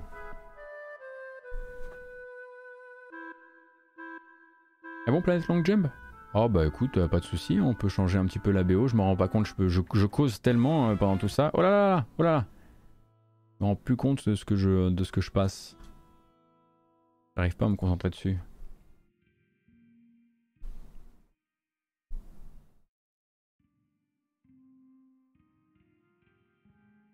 Voilà donc pour Dark Envoy et le 2 septembre sur Switch et PC ce sera la sortie de Lunistis. J'imagine que ça doit être une sorte de jeu de mots avec, Solstice, donc Lunistis, est un platformer 3D avec une petite touche PlayStation comme vous les adorez. Je sais hein, que le, voilà, le, Lofi euh, euh, c'est votre dada. J'ai vu le trailer, il c'était mignon, je me suis dit ce sera bien pour euh, voilà, quasiment terminer cette, cette grâce matinale. Il reste encore, rassurez-vous, il reste encore du Battle Royale derrière. Rassurez-vous, ça va, ça va. Je me fous, pas de votre gueule.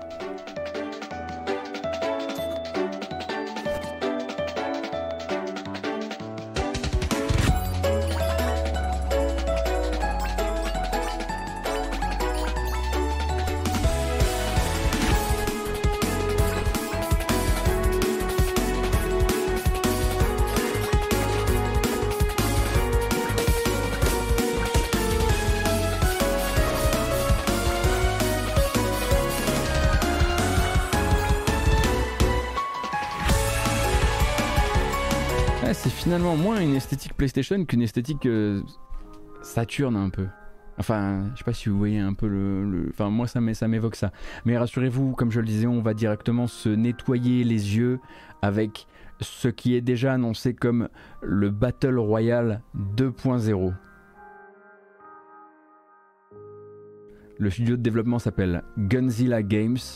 Ils veulent révolutionner le Battle Royale en le rendant narratif, euh, grâce au concours, euh, donc grâce à l'assistance d'un certain Neil Blomkamp et de Richard K. Morgan qui a travaillé sur euh, Altered Carbon. Ça s'appelle Off the Grid. Et vraiment, là, on sent toute la révolution du Battle Royale dans ce teaser, bien sûr, en attendant d'avoir plus d'informations sur le sujet.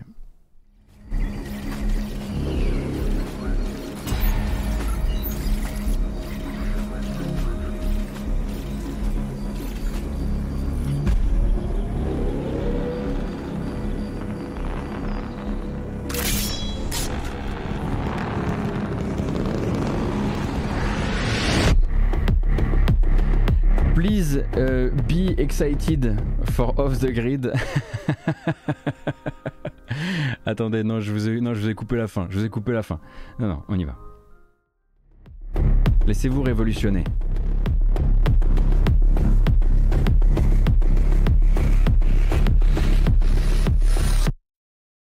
Voilà. Donc Neil Blomkamp et Richard Morgan, enfin Richard K. Morgan, euh, qui assisterait du coup le studio Gunzilla Games dans le but de faire, d'apporter, d'injecter de la narration dans du Battle Royale et du coup de créer à eux seuls le Battle Royale 2.0. Et j'imagine que quand on dit Battle Royale 2.0, on peut probablement partir du principe qu'on aura des petites surprises aussi au niveau du système, du système monnaie, enfin des systèmes monétaires in-game. Hmm. Alors le jeu sera très typiquement ça, c'est le genre de machin qu'il y ait des NFT ou pas dedans, qui sera montré euh, durant les durant les durant les festivités du non E3. Hein.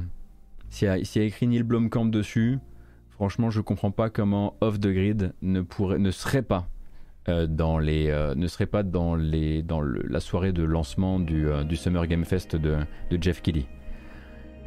Le côté Star System en plus c'est vraiment écrit dessus que le jeu sera là.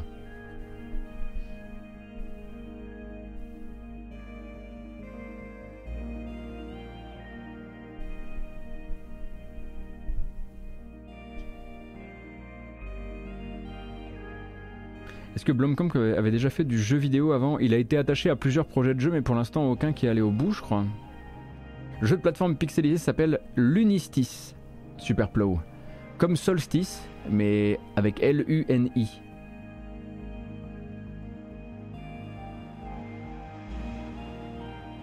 Allez, petite reco avant de, stopper pour aujourd'hui. Euh, bah, comment ça, il est pas dans ma playlist? N'importe quoi. Je voulais simplement vous prévenir de la sortie du dernier No Clip ce qui me semble quand même être plutôt euh, un truc intéressant si vous avez déjà un amour pour euh, la série euh, pour la série Half-Life et aussi pour le travail de Arkane. Si vous aviez raté les épisodes précédents, il fut un temps où Arkane Studio, no, no Arkane, hein, travaillait pour le compte de Valve dans le but de créer un épisode de Half-Life qui s'appelait Ravenholm. voilà, on a beaucoup entendu parler de Ravenholm à travers les années. C'est un jeu qui a été finalement annulé et en fait, NoClip, les éditeurs de documents euh, YouTube sur le monde du jeu vidéo, euh, eh bien là a mis la main sur une heure de gameplay. Hein. Ils l'ont pas volé, hein, bien sûr, ils l'ont obtenu de manière complètement officielle et voilà en, s'arrangeant.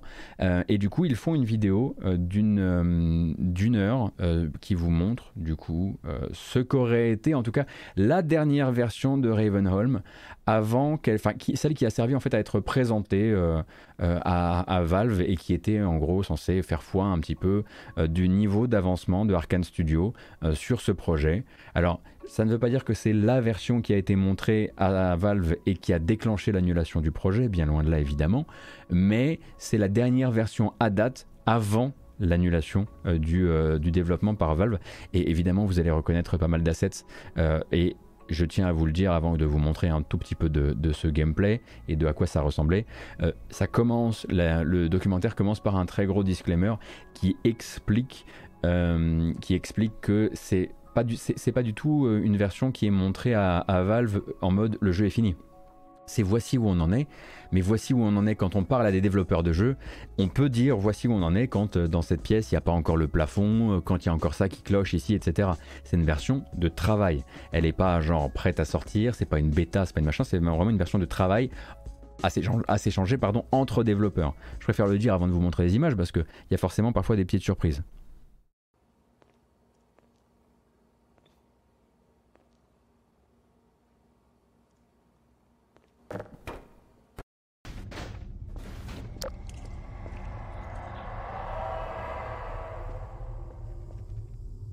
Et donc oui, si vous aviez raté les épisodes précédents, euh, dans Half-Life 2, Ravenholm, c'est quand même un endroit particulièrement horrifique. Euh, et là, le but, ça serait donc, c'est une aventure où on y retourne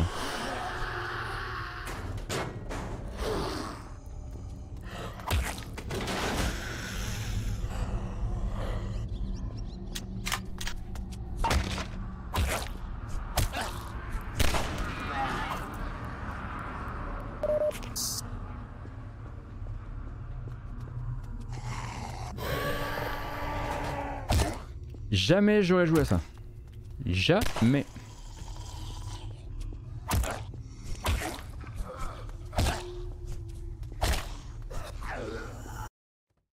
On va avancer un peu dans les captures.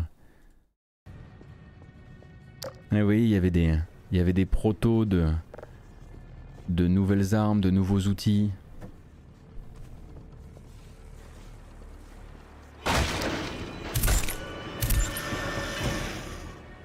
C'est là qu'on voit qu'on est sur du arcane. Hein. Si tu peux pas te balader sur la corniche d'un bâtiment, euh, tu, voilà, les développeurs explosent.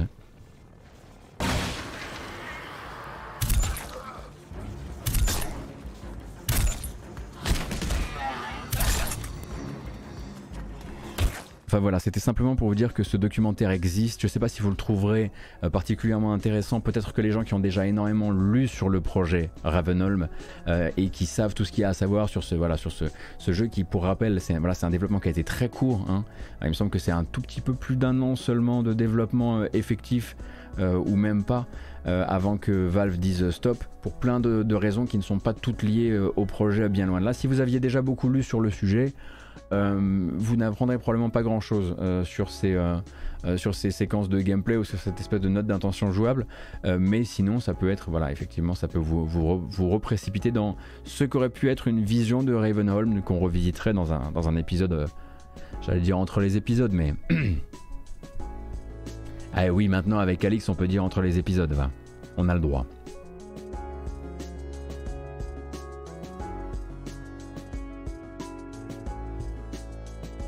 Il y a une autre vidéo qui revient sur le sujet de mémoire. Ouais, Albertini, euh, un autre clip aussi, ouais, qui est beaucoup plus vieux celui-ci. Tout à fait. Bon, eh ben, on va mettre ça en boîte. Il est l'heure d'y aller, pour nous en tout cas.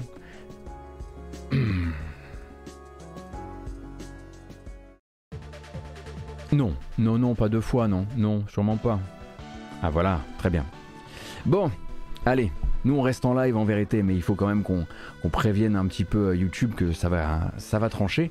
Euh, voilà pour les news de la fin de semaine. Je vous donne rendez-vous moi lundi matin en live pour faire le tour de l'actualité du week-end, mais également le calendrier des sorties de la semaine prochaine. On sera en live à 9h comme d'habitude. J'espère que ça vous a plu. Cette vidéo s'en va sur YouTube évidemment avec une version chapitrée. Comme d'habitude, vous pourrez vous abonner à la chaîne YouTube pour ne pas rater les prochaines vidéos ou peut-être aussi euh, voilà, les vidéos quand je fais des, découvertes de jeux comme c'est le cas là pour euh, Hard West 2 euh, tout récemment. également donc la version podcast comme d'habitude. Et je tiens à vous rappeler que les différentes manières de soutenir la chaîne si ça vous plaît c'est de suivre la chaîne, c'est déjà incroyable. Donc ça vous permettra de revenir la prochaine fois qu'il y aura un live, peut-être de vous abonner ou même de claquer un Amazon Prime ça fait super plaisir. Et puis après le, le top du top c'est de faire la bascule vers utip utip.io slash gotos qui est la manière la plus pérenne et la plus solide de soutenir mon travail sur Twitch et ailleurs. Voilà, je vous remercie infiniment pour votre soutien, ça fait toujours autant plaisir de faire ça. Euh, donc euh, hop, le petit pouce, un excellent week-end à ceux qui s'en vont et puis nous on reste en live, on va lancer Chaos Gate Demon Hunters. J'ai attendu un XCOM like euh, Warhammer 40k de qualité pendant suffisamment longtemps. Plus, c'est l'heure d'y aller. Allez bisous